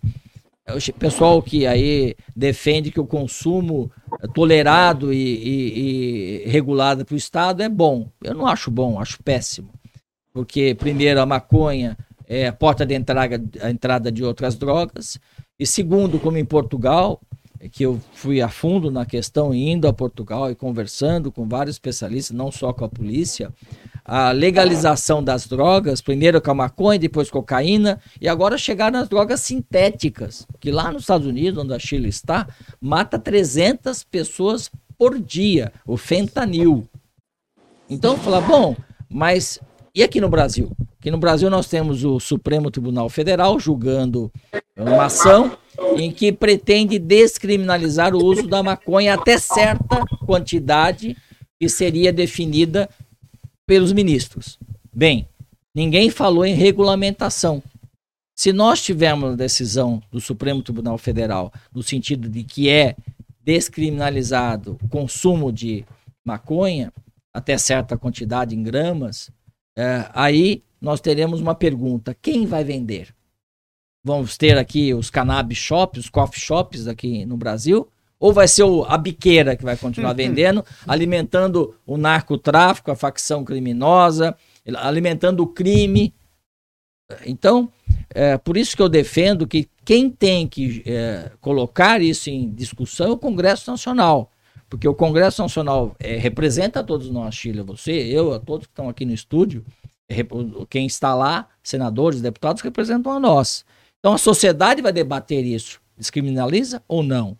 Mas se descriminalizar, que eu sou contra, eu repito aqui, é, nós teremos que ter uma regulamentação. Quem vai vender? Porque se não, como está aí a farra do boi, hum. se for permitido é, por uma decisão judicial, respeitosamente aqui me dirigindo ao Superior Tribunal, é, aliás, o Superior, ao Supremo Tribunal Federal, melhor dizendo, se for uma, uma penada lá, uma decisão, uhum nós teremos aí a não regulamentação e a venda. Aí eu posso comprar maconha até 60, 100 gramas. Quem vende, Chile? O bandido, é o traficante. Certo. Então, um ciclo vicioso. Eu acho muito perigoso para a segurança pública também. E o legal, Chile, é, doutor Roberto falando que conheceu é, vários países e, e, ali você, você tem contato com, com, com políticas de segurança ali, né? E consegue enxergar, ver na prática o quão lesivo isso é. Porque muita gente não enxerga uh, o que o doutor bem mencionou, que é a porta de entrada para outras drogas. Você vai liberar uma droga que torna-se permitida, né? Passa a, a ver ali. Porque muito se discutiu aí, veio a despenalização, descarcerização, agora que querem a descriminalização, que não é tornar, não ser mais crime. Tudo bem, uma droga. Dali a pessoa vai partir para outras que continuam sendo listas. Porque é um comércio, doutor. Foi isso, Luiz, que aconteceu em Portugal. É, foi isso. Começou com a maconha, passou por cocaína, para heroína e agora recentemente, alguns meses atrás, eh, foi legalizada a droga sintética. A droga sintética, como já falei, mata muitas pessoas, centenas de pessoas por dia.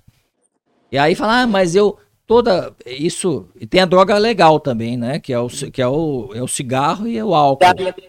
E o Chile, todo mundo fala o seguinte: eu sei beber. Não fala assim, eu, eu sei beber, eu bebo, eu sei parar.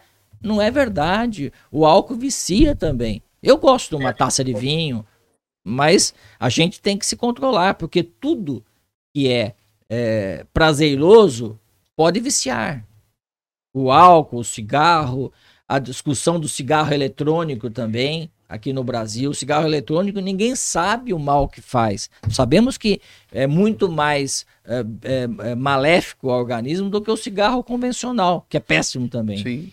Mas ninguém sabe porque não tem o tempo de uso para a gente saber as consequências em 20, 30 anos.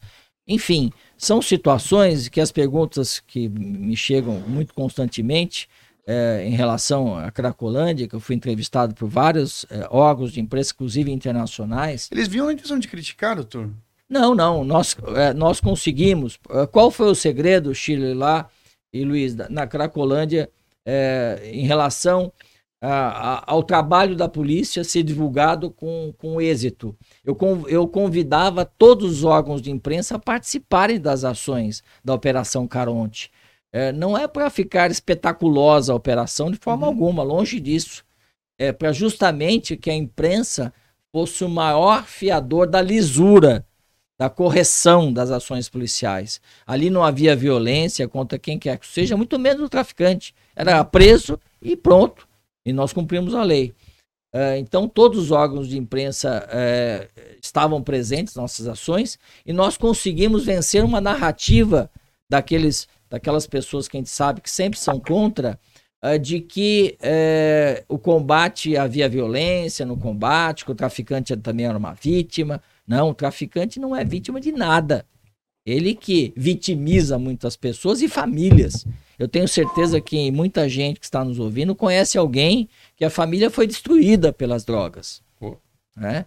Então nós temos que ter muito cuidado com essas colocações e, e temos que ter tolerância zero em situações que colocam a sociedade em risco. E, e é, só é, acrescentando, eu falo assim, doutor, eu pude ver na prática também que, porque em Santa Isabel era uma delegacia só, é um distrito só para o município inteiro, por ser um município pequeno, né? Eu comandei Santa Isabel quando eu fui seccional de Jacareí. Santa Isabel pertencia à seccional de Jacareí, depois passou para Guarulhos. É isso mesmo. Demacro ali. E, e foi uma delegacia que eu tenho um carinho muito grande, gostei muito, fiquei alguns anos lá. E eu falo para o senhor, é... só ali, Guarulhos também, né? A cada 10 crimes que chegavam de, envolvendo violência doméstica, nove crimes nas declarações da vítima constava que o indivíduo lá, o agressor, fazia uso de bebida alcoólica ou de cocaína. Então, assim, e a mesma mulher, a mesma esposa que talvez dissesse é, no meio social dela que era só uma cervejinha. É. Mas era essa mesma cervejinha que, que, que, ela, que era a mola propulsora pro companheiro dela enchê-la de porrada e ela chegar muitas vezes lá numa situação assim é, é humilhante para ela, né? Vergonhosa para ela chegar ali toda machucada e até pra gente é constrangedor ver aquele tipo de situação. Né? E muitas vezes acabava, a gente sabe todo o cenário, né? O ciclo vicioso de voltar, acreditar que o indivíduo não vai mais usar e etc. Né? A, a, droga potencializa a violência, como é. o álcool também, né? Exato. É, então, é, é, as drogas lícitas, eu penso que o Brasil ainda tem um sistema que, é, que funciona, que é taxar, que, que cria tributos altos em cima do consumo de drogas lícitas. É, é, ruim de um lado? É, mas do outro lado é um freio inibitório, né? Imagina se o álcool, se a bebida alcoólica fosse muito barata, ou se o cigarro também. É, eu nunca fumei na minha vida, mas sei que as pessoas que fumam falam que tá, está caro o cigarro, né? O maço de cigarro. É, então as drogas lícitas também, o álcool, é o exemplo maior, é, elas acabam é, potencializando a violência. As drogas ilícitas nem se fala, uhum. né? A cocaína, por exemplo, a gente sabe os efeitos danosos para o organismo e também para a sociedade como um todo. Agora tem o K9, né, doutor? K9, eu, olha, eu vi, eu vi é, ali na, no centro de São Paulo pessoas que usaram K9 que parece um filme de Walking Dead. Ficam lá paradas com a boca aberta, eu vi todas é real aquilo lá, então. Claro, eu vi de, ao meu lado. E a pessoa não responde a estímulos, entendeu? Ela está em transe por conta do, da droga, que é, um, é uma droga química também, né? É uma mistura. Uh, e, e, e, muita porcaria, né? É, é, as pessoas é, compram um gato por lebre também, né? Drogas, por exemplo, cocaína, você vai ver, tem talco, tem pó de mármore, tem, tem de tudo. Bicarbonato de sódio, é, tem de tudo. Maconha tem estrume de cavalo, é, tanta, é, tanta coisa. É... A, última coisa que tem ali realmente é. é... é Não, tem um pouco, né? Para dar o barato à pessoa que usa, né? E, então é, é nós temos que ter a educação, acho que é, essa o combate às drogas e à criminalidade como um todo, não só as drogas, começa nas escolas. É, eu creio que nós temos que fazer um trabalho de longo prazo no Brasil e também de curto prazo. Curto prazo é você combater os efeitos da criminalidade, é, prendendo o criminoso, tendo leis mais severas, a pena também ser uma pena que a pessoa fale, olha, puxa, eu vou para cadeia, pelo amor de Deus, Deus me livre, isso aí. Hoje em dia eu já vi, você deve ter visto na tua profissão é, como policial, que o bandido às vezes entra dando risada quando você prende em flagrante. Eu já vi. Infelizmente. É, dá risada. Ele falou, oh, tenho lá sair, os meus irmãos lá na cadeia, pô, entendeu? Então. Fora quando não fala, né? Ah, é... É, amanhã na custódia eu tô na rua. E, e, eu não sei se aconteceu com você, eu já fui ameaçado também. O bandido te olha e falou, oh, vou te pegar, hein? Entendeu? Então, enfim, é... isso tem que ter uma certeza da punição. Acho que é muito importante. E nós temos que fazer um trabalho também de base na, na de educação nas escolas é, e a escola, o papel do professor, já falei que eu sou professor da academia, minha mãe foi professora, meu pai é professor universitário. O professor tem um papel fundamental na sociedade. Muitas vezes até os pais trabalham e a criança tem um único, uh, vamos dizer assim, a única referência na escola, os professores e professoras. Então é, é muito importante que esse ensino é, em, referência, em, em, referência às drogas, a, a viver em sociedade, a respeitar as leis, até amor à pátria, comece também é, nas escolas. Eu, quando era criança, não sei aqui, aqui vocês são muito jovens, mas havia a, a aula de a, a, a, aula de educação moral e cívica. Tem gente que não canta hino nacional. Tem nós uma... tivemos, é, é. Nós tivemos um episódio recente aí que esqueceu da, da letra. Ah, não esqueceu, deu um problema no som. Enfim, mas eu acho que não sabe cantar o hino nacional, mas rebolar sabe, né? A pessoa sabe rebolar, tirar a roupa, é, descer na, na boquinha da garrafa, mas é, cantar, ó, se você fizer um teste, nós todos aqui que estamos juntos, você que está nos ouvindo também, se você perguntar para uma criança, falar, ó, cante o hino nacional, não sabe. Cante o hino à bandeira, o que, que é isso? O hino da independência aquele japonês, que é japonês, né? O pessoal tem quatro filhos que a gente brincava. É, não sabe. Era então, obrigado a cantar isso na escola. Isso nossa. não se forma. Eu não sou aqui nenhum é, radical aí de, de, de, costume, nada disso. Mas você não forma uma pátria se não houver é, patriotismo. Se não, você não conhecer os símbolos nacionais, você não respeitar o poder constituído. Ah, mas tem tem autoridade que é corrupta. É claro que tem, mas isso aí tem que ter a lei também para colocar atrás das grades. Mas a pátria é muito mais do que isso. As autoridades são muito mais do que. Não é porque o Zezinho errou, é que todo, uh, toda a carreira daquele Zezinho é maculada pela corrupção. Não é. É mentira isso. Nós temos que ter o respeito ao princípio da autoridade. Então eu creio que nós temos que ter um, uma, um trabalho muito forte de base uhum. nos bancos escolares é, no sentido de a pessoa ter respeito à pátria, à sociedade, aos bons costumes. Aí ah, o delegado é retrógrado. Não sou. Eu sou uma pessoa muito aberta. Aceito as modernidades e, enfim, uma série de situações que hoje em dia estão mais abertas. Eu acho bom isso. Mas tem que ter respeito à família, à sociedade, qualquer opção que a pessoa tenha, pessoal, sexual, qualquer orientação que tenha, mas tem que ter respeito. Eu acho que isso é o importante. Uma coisa que me chamou muita atenção no Instagram do senhor, nas redes sociais, doutor, é, é o senhor tem um posicionamento, né? O que eu vejo que falta muito hoje em dia é o tal de querer agradar todo mundo, né? E eu não quero desagradar a esquerda, também não quero desagradar a direita, então eu vou tomar uma opção neutra. E eu falo, é, existe o respeito, mas existe um posicionamento, alguma bandeira a ser defendida, né? E principalmente respeito aos valores, à família, independente da, da opção da pessoa, né?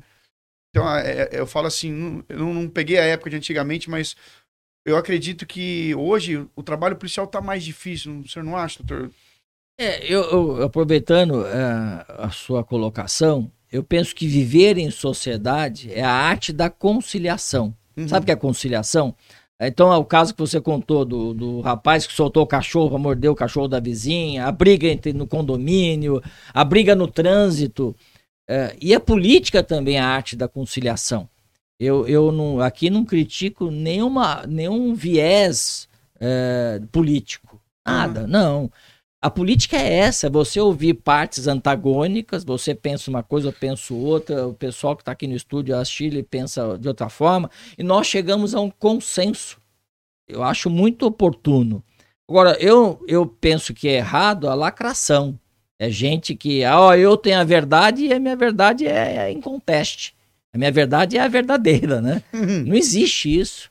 Então, veja, é, é, eu creio que o trabalho e as redes sociais, isso também acabou um pouco uh, prejudicando uma certas, é, várias situações, inclusive na área policial. Porque qualquer pessoa despreparada é, tem voz. Abre uma câmera, faz um vídeo e solta às vezes, inclusive, fazendo apologia à prática de crime, ao consumo de drogas. Aliás, o prefeito aqui de São José dos Campos, o Anderson, teve uma, uma Anderson, teve uma, uma conduta muito corajosa, impediu a marcha da maconha aqui na cidade. É, ah, mas isso aí não é moderno. Não, pera um pouquinho, é proibido. É apologia ao crime. Entendeu? Acabou que faz a marcha da facção criminosa. Eu sou favorável à facção criminosa, aos bandidos tal. Pô, conversa é essa? Então, certos agentes políticos, certos também uh, líderes comunitários ou pessoas que formadores de opinião, tem que ter, nós temos que ter opinião. Sim. Você que tem um cursinho com mais de 10 mil alunos, tem que ter opinião. É uma opinião que você ouve todas as, as partes, as pessoas que têm opiniões, opiniões diferentes, e nós chegamos todos juntos a um consenso. Mas o consenso tem que ser sempre pró-sociedade. Perfeito. Se você não é pró-sociedade, você não pode viver em sociedade. Tem que viver no meio do mato, se é que existe mato ainda para se viver numa caverna. Doutor, mas eu acho que essa coisa de. A, a gente não tem mais como voltar para trás nessa questão de, de sermos. A, a possibilidade de a gente ser mais é, simpático um ao outro vai cair cada vez mais por causa da internet. Porque na internet a gente tem a razão, a gente é dono do que a gente pensa, Exatamente. o que a gente pensa é válido e pronto, acabou. Então, eu acho que esse exercício de tentar melhorar isso, é, eu acredito que ele vai vir muito depois da gente tentar não se matar. Porque é, acredito que a. Concordo que a totalmente. Agora é, a tendência agora é que você me engula e pronto, acabou. A tendência, eu concordo totalmente, você eh, colocou muito bem, como todas as suas participações foram muito bem aqui colocadas. É, mas é isso, a tendência hoje é lacração, é você partir para cima do outro e as pessoas, você, olha, se quem está nos ouvindo, nós aqui no estúdio, se você for a um restaurante, você faz o teste. As pessoas estão jantando em família, tá todo mundo no celular. Então a vida fica uma vida solitária. Quando você vive é, solitariamente, não em sociedade, não em grupo, a tendência é o que a Chile falou. A tua verdade é a verdade mais verdadeira. Todo mundo está errado, você está o certo. Então, na verdade, eu, eu penso, primeiro, tem que ter um regramento, sim, é, nas redes sociais, na internet. Isso não é censura. Claro. Tem que ter regramento, em tudo na vida tem regramento. E nós vamos ter uma, um amadurecimento, como a Chile disse, aos poucos, mas sofrido esse amadurecimento. Porque nós vamos ter muitos conflitos ainda, porque as pessoas se acham donas da verdade e não vivem mais em comunidade. Antigamente era comum a gente fazer um churrasquinho no final de semana, reunir os amigos na sala da casa da gente. O, o, o jantar em família acabou. É. Cada um janta numa hora, no quarto. As pessoas não se conversam. Eu tenho a, amigos que falam com os filhos pelo WhatsApp dentro de casa. É absurdo. E amigos não se encontram mais. A pandemia agravou, né, Chile? Isso por conta da, da, da, da, da impossibilidade de reunião, de, de reunião, de as pessoas estarem eh, mais juntas, isso agravou esse isolamento. E é pernicioso, é ruim para a sociedade, para a vida em sociedade. Com certeza, doutor. É porque eu falo assim, uma, uma coisa é o, a, o posicionamento, outra coisa é a imposição, posição de imposição, né? Eu já aconteceu em, em delegacia, né? Eu tenho parentes, familiares que, que têm uma opção sexual diferente da minha, né? Não, eu tenho amigos, etc e tal, mas já aconteceu na delegacia de uma pessoa que tinha uma opção sexual diferente, ela queria prioridade no atendimento. Eu falei, mas justificado no quê? Aí ele falou assim: o que você quer dizer com isso? Você está me inferiorizando? Você está me criticando? Isso é homofobia? E começou a causar um escândalo. Então, assim, você percebe uma. Assim, é, ainda que haja um respeito, mas tem um momento que é difícil lidar. Porque é, é essa imposição, né? Que, que... Você tem toda a razão. E uma, um exemplo, hoje eu vi um exemplo, Shirley, também, é, é, de, um, de um trecho da Globo News, de um programa em que a pessoa fala que tomar leite pode simbolizar uma atitude racista, que o leite é branco. Nossa. Isso está nas redes sociais, não sou eu que estou falando. Então eu, eu fiquei pensando, mas como que uma pessoa fala um negócio desse? não é? É, chegamos a um limite, é, e isso também se aplica à comunidade LGBTQIA.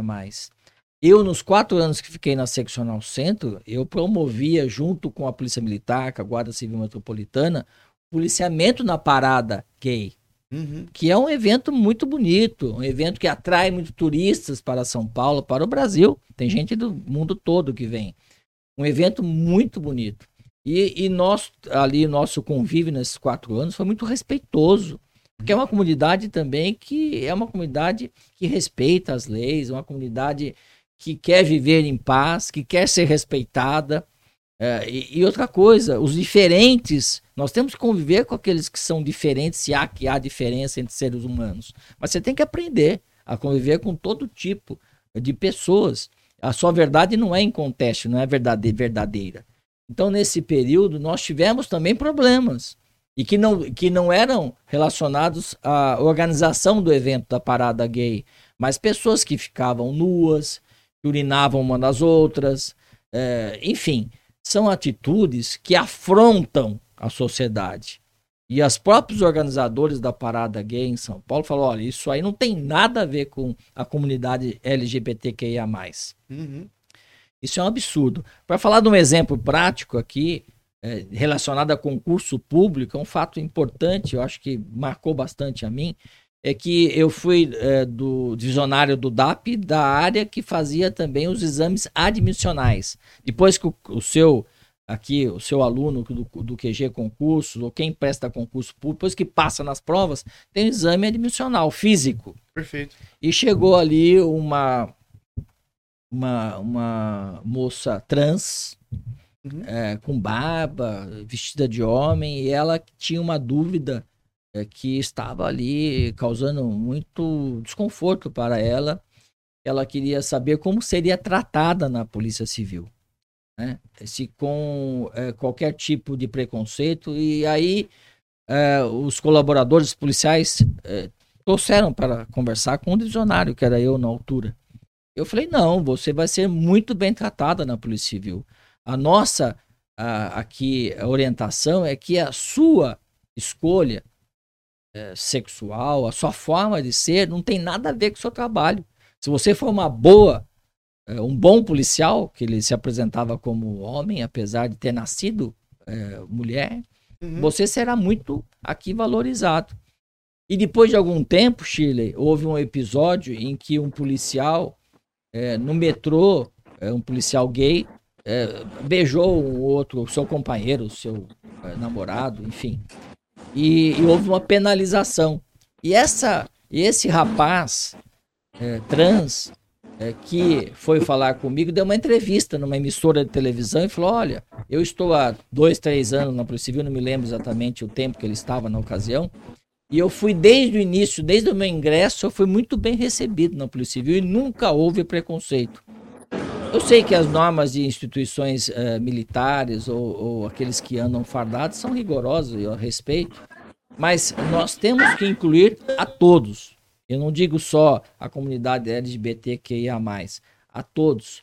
Nós todos somos iguais na essência, somos seres humanos. Então não existe diferença entre nós. Apenas temos que sempre defender o respeito à sociedade, o respeito às diferenças. Então, quando você respeita, o, você respeita o direito das diferenças, as pessoas têm que nos respeitar também por sermos diferentes. Com certeza, Tur. É exatamente isso aí. É, esse, é, essa polícia, com, eu, eu, eu pude vivenciar lá. Eu tive na, na minha turma, que foi de 2013, tinha policiais trans, e a orientação foi que, houve, que houvesse, por parte de todos ali, pleno respeito.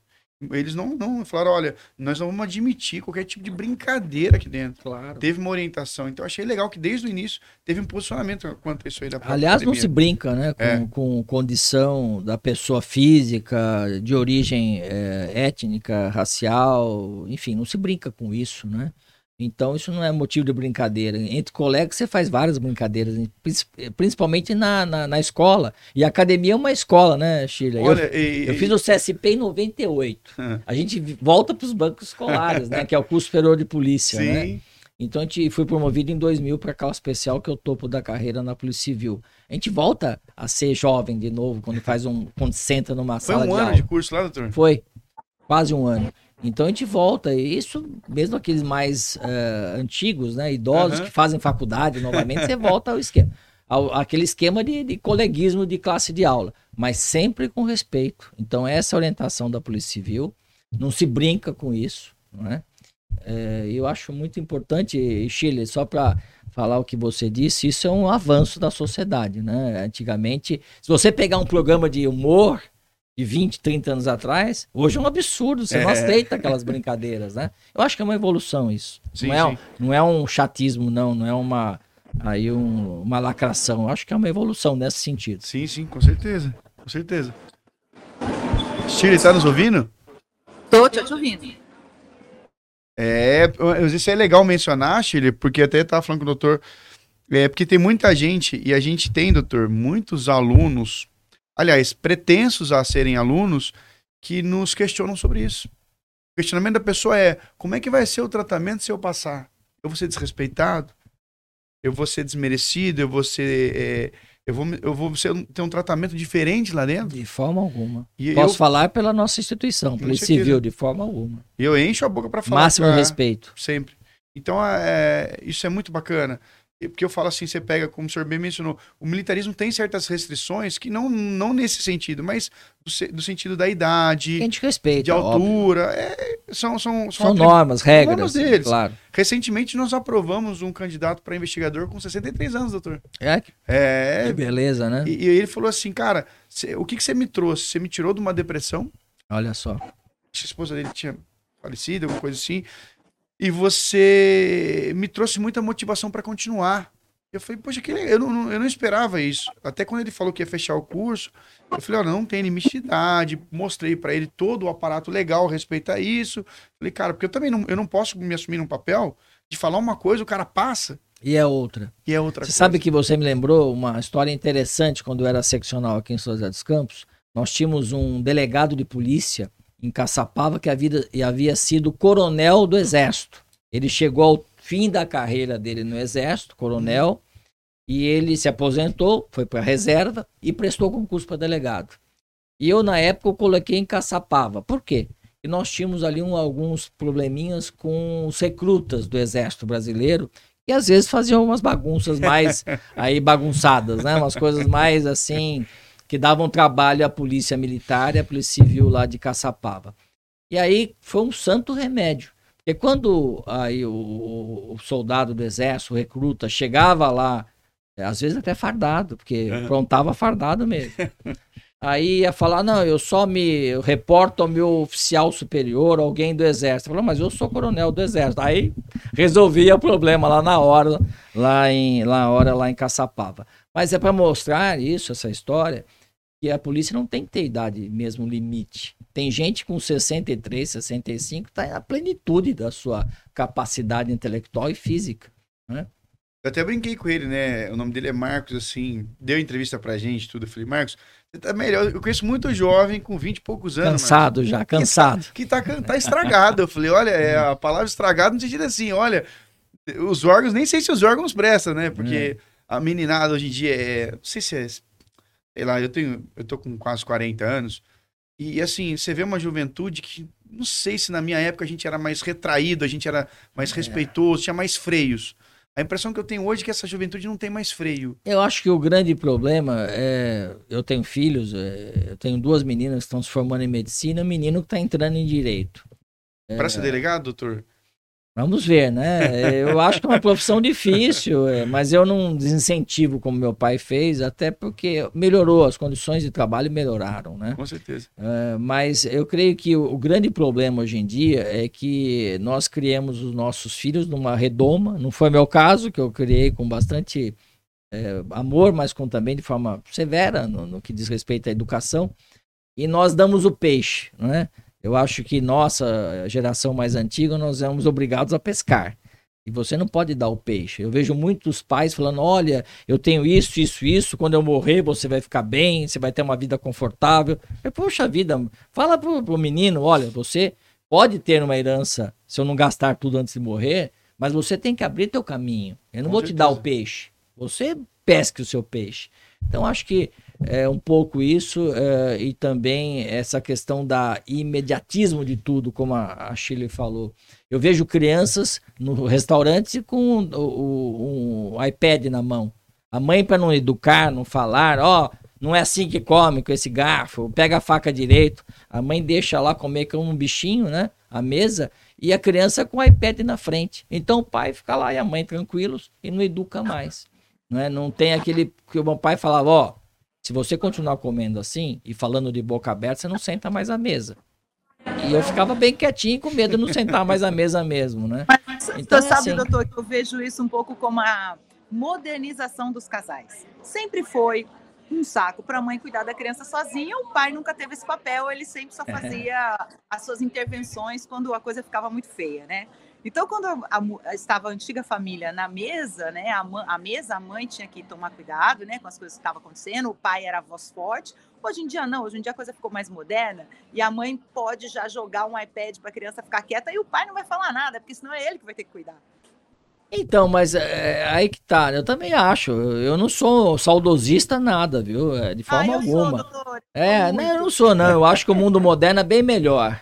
Até porque, Ai, se você parar, eu vejo às vezes as pessoas assistem série de época, né? Ah, 1800, 1600, ai que delícia, queria viver naquela época. Só que não tinha penicilina, qualquer coisa matava, né? É, enfim, é, cortava a cabeça por qualquer motivo, não é? Enfim. Então, doutor, eu não sou muito saudosista nisso. 2 mil já tá bom, doutor. 2 mil, calma. Mas então, então assim, é, eu penso que é, falta um pouco de diálogo, né? E, e a educação também é, para as crianças, né? Eu vejo muita gente. Primeiro, eu, eu penso que tem que ter uma hierarquia do pai em relação aos filhos, da mãe também. Hoje eu vejo adultos e fico observando, né? Da minha, do meu alto, da minha idade, eu fico só observando. O pai ajoelha para falar olho com olho com a criança. Olha, eu sou seu amigo. Então quero te ensinar tal coisa. Eu falo, meu, pera um pouquinho, ele é pai, não é amigo de ninguém. É pai e amigo, mas não só amigo. Não é? E você tem que ter, a, como a Shirley falou muito bem, o pai tem que ter a voz forte para impedir que a, a, criança, o jovem, às vezes siga um caminho errado. Né? Eu fui educado pelo meu pai, e lógico que eu fiz umas artes também, quem não fez? né? Mas meu pai sabia me corrigir e minha mãe também. E quem não lembra, na minha época a mãe jogava chinelo em cima da gente. Eu apanhei fazia... muito de cinta e de chinelo, é. Mas ah. isso, isso, é bom, né, Tor? Que eu já presenciei caso, chegar uma, uma, uma criança, uma menina de 14 anos, na delegacia, ela, ela saiu de casa, pegou a mala dela e foi morar com um suposto namorado de 40 é, anos. Já vi vários casos assim. E quando o pai e a mãe chegou, aí começou aquela discussão, o cara de 40 anos queria se eximir, né? Eu não tenho nada a ver com isso, eu não fiz nada, ela foi na minha casa do nada. É, é, ele virou o santo ali. E a menina, não, eu amo ele, a gente vai casar assim que eu fizer 18 anos. E o desespero do pai e da mãe, que começaram a discutir com a menina de real igualdade, e a menina falando na cara deles: vocês nunca olharam para mim? Vocês é. nunca prestaram atenção em mim. Agora que eu saí de casa, vocês estão prestando atenção? Não vou voltar. É, deixar bem claro aqui também que eu não defendo nenhum tipo de violência, né? De forma Sim. alguma, né? A violência, eu falei, a única que a gente aceita é estatal em legítima defesa, Com né? Certeza. Violência não é nem violência, é legítima defesa. Sim. Mas o que eu digo é que o pai tem que ter o poder é, patria, de, de pai, de, né? patriarcal. E, e a mãe também, né? Em relação às crianças. Então, é, você tem que. A nossa função como pais é educar, não somos amiguinhos e coleguinha. É, inclusive, viu, Chile, eu vi uma matéria semana passada em que uh, do descompasso dos imigrantes brasileiros em Portugal com a escola portuguesa. Porque aqui no Brasil é tio, tia, é professora, é você. Lá em Portugal é senhora, é professora. É, e, então, quando a criança brasileira, os pais imigram para Portugal, é ter um choque cultural. Porque, apesar do idioma ser parecido, uhum. não é o uhum. mesmo, tá? Parecido, a, a, cultura é totalmente diferente. Lá existe um respeito à figura do professor da professora. Hoje eu vejo situações absurdas no Brasil de desrespeito aos professores e professoras, e para não falar da violência de alunos que invadem escolas e cometem crimes. É, e aí, viu, o que você falou, Shirley, é, aquele último episódio, ele comentava no grupo dele que ele ia fazer isso ou aquilo. Nem vou dizer aqui para não Sim, também, certamente. não tem que noticiar nem falar sobre esses fatos. Mas enfim, ele se mostrava para os colegas e aprendeu a usar a arma através de um vídeo no YouTube. É, e os pais, quando é, questionados, eu não percebi nada. Sabe por que não percebeu nada? Luiz e Shirley, e quem está nos ouvindo também, é porque não tem contato com os filhos, não educou os filhos, não fez o papel de pai e de mãe. E, e, e aquele negócio depois sofre, né? Sofre no sentido assim, pô, onde é que foi que eu errei? Né? Acho que o maior erro é não fazer nada, né? É, eu, eu brinco, uma vez eu falei com a minha filha, eu falei assim pra ela, falei, olha, ela falou, ah, a gente é amigo. Eu falei, eu não sou seu amigo. Porque um amigo seu nunca vai ter coragem de dar a vida por você. Eu Exatamente. tenho a coragem de dar a vida por você. Então não, não me rebaixa a condição de amigo, não. Não sou Esse, seu Os amigo. amigos são importantes, mas Sim. o pai é muito. E mãe são, é, é, é, muito mais do que um amigo, né? Eu sou capaz de dar a vida por você. Ela ficou olhando pequenininha. Assim. E já deu a vida, né? Sim. Na verdade, é, é fruto de do, do, do, um relacionamento com, com a esposa é. e, e vice-versa. E você já dá uma parte da sua vida para o seu filho. Exato. Não só na concepção, como também e todo o processo de criar um filho é um processo longo, né, é. né, Chile? Não acaba cedo, né? E a vida é toda, né? Oh. Eu vejo hoje em dia é a geração canguru, né? Eu vejo gente com 40 e poucos anos na casa dos pais. Eu falo, meu Deus do céu, tá na casa dos pais, morando com os pais ainda. E olha, benditos pais, né? Olha, eu, eu, eu, falei, saudade da casa da minha mãe. Opa! e a gente ficava assim, né, doutor? Não vejo a hora de fazer 18 anos sumir daqui. É. Olha, se você soubesse como é que é. É, uma coisa que impacta muito também hoje em dia, viu, Chile? É, é eu vejo a juventude, gente com. Quem está nos ouvindo também, 18 anos. Quando eu fiz 18 anos, eu não via a hora para tirar a minha carta de habilitação, né? Para andar de carro, né? Hoje eu vejo jovens de 20, 21, 22 que não querem tirar carta, não querem é. ter carro. Então mudou muito, né? Eu não, não recrimino porque eu acho até ecológico, né? Que você não, não polui tanto com CO2 a atmosfera. Mas as coisas mudaram, o mundo é novo, a gente tem que aprender, com mais idade que tenha, a, a aceitar as modernidades, encontrar a modulação, né? Para você respeitar alguns princípios que são básicos da sociedade, não sai matando o outro, tomando as coisas do outro, respeitar aí a modulação necessária para você viver em comunidade, mas está aberto também às novidades, a esse novo mundo que se descortina aí à frente. São muitos. A gente não tem mais tempo. Exato. Falei demais, né, Chile? Não, não, que isso. Não, tá. Doutor, não sei se o senhor percebeu, mas foram quase duas horas já não de bate-papo. É. Foi Quase mais, duas horas. Foram, é. Foi mais. Foram mais de duas horas. Mas olha, adorei o bate-papo aqui da, da QG Concurso, o Luiz, a Shirley, que se esforça, tá lá num outro fuso horário distante, né? Que horas são aí, Shirley? Agora são. Deixa eu olhar aqui, peraí. Agora são 19, 8 horas da noite. Então, mas é difícil, quem está no outro sim, fuso é difícil. Sim. Abrir Agra... mão do lazer dela para estar tá aqui Exato, com a gente. Exato, agradecer a, a, aqui a quem está nos acompanhando, muito obrigado pelo, pelo, seu, é, pelo seu apoio, por você estar nos ouvindo. Eu creio que a conversa foi muito produtiva, agradeço muito o convite de vocês dois. E quando a conversa é boa, o tempo passa. Ah, não, sem dúvida, sem dúvida. E, e, a gente brinca, e com certeza já a gente já vai. Eu falei pro João, esse podcast vai dar muitos cortes, Chiles. Muito corte Opa. legal. A gente tem, a gente brinca até uma competição de corte aí, né? Porque teve o Alexandre que veio aqui, investigador de São José. O corte dele bateu um milhão, bateu um milhão e pouco. Que legal. Aí ele falou: é, Fui aí uma vez, meu corte deu mais que o seu, Luiz. É. Falei, mas que bom que deu mais. O importante é que o convidado venha claro. para cá, né? O João é responsável, tanto que ele fica com a pastinha ali anotando os cortes ali, né?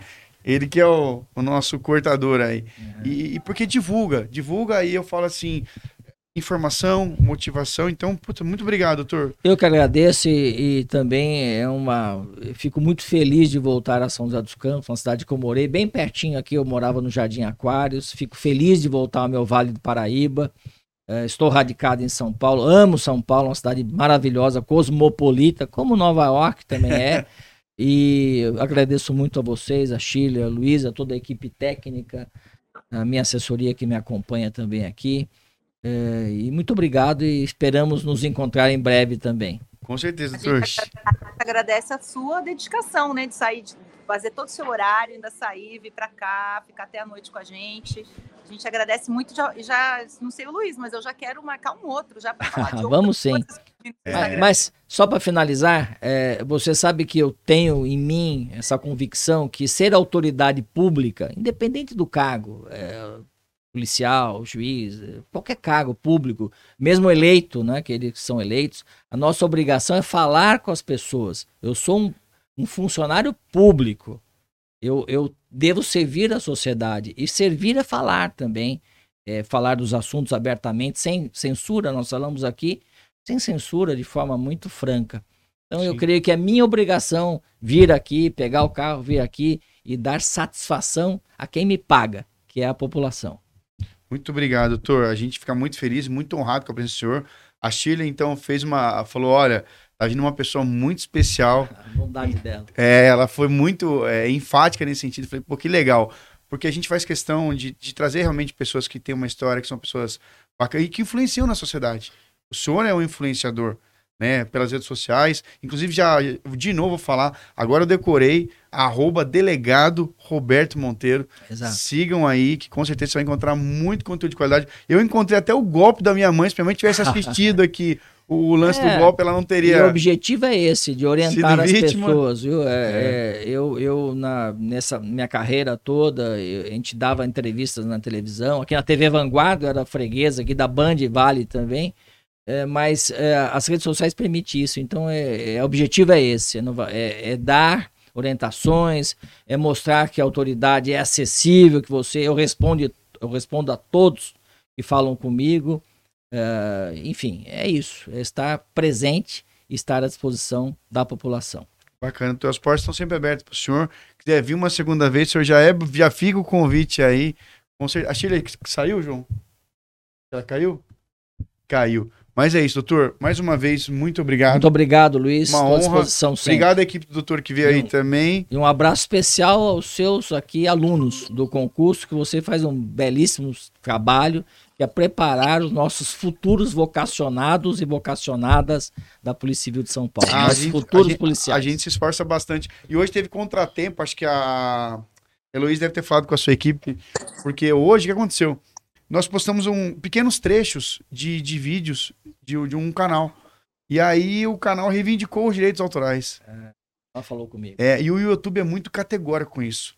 Se você tiver algumas reivindicações, eles derrubam o seu canal. Mas eu falei para ela que eu viria fazendo chuva ou, ou não. Mas o senhor sabia que com vocês. o senhor me encorajou, eu liguei pro dono do outro canal. Eu liguei pro dono do canal e falei, cara, a gente usou um trecho de 5 segundos né? É, talvez a gente não tenha citado a fonte como deveria, pedir desculpas, etc. Claro, acontece. E, é, é, e era canal de um outro servidor que é policial também. Ele, pô, cara, é que realmente a, a pessoa que cuida das redes sociais, ela, ela é treinada para tirar tudo quanto é repost que der. Aí nos entendemos ali muito bem e falei, cara, não derruba meu canal, não, pelo amor de Deus. São 10 anos trabalhando claro. Somando todos os canais, são 300 mil inscritos. Houve o consenso, como eu é, falei, né? Mas eu tive a humildade, porque eu falei assim, eu não queria perder a vinda do senhor. Claro. Aí eu falei, quer saber, eu vou ligar. eu acho que é, tudo se resolve com uma boa conversa, com muita educação, com muito respeito. Aí liguei e falei, oxa vida, cara, me ajuda aí, peço desculpas, né? O que for possível para me retratar. Já convidei eles para vir aqui claro, também, claro. então é bem legal, deu tudo é, certo. Eu adoro estar aqui no Vale Paraíba, em São José dos Campos, em especial, então foi uma alegria estar com vocês aqui. Que legal, doutor. Muito, muito obrigado. obrigado. Chile, obrigado pelo seu tempo também aí. Eu sei que você se abdicou do seu lazer. Tranquilo, foi um maior prazer participar, já estava com saudade já. E aproveite a Big Apple aí, hein, por nós. Pode, de pode deixar, semana que vem eu tô aí pessoalmente. Tá bom, querida. Obrigado, obrigado, Luiz. Um abraço a todos e todas que estão nos ouvindo. Obrigado, pessoal. Um abraço a todos aí. Até mais.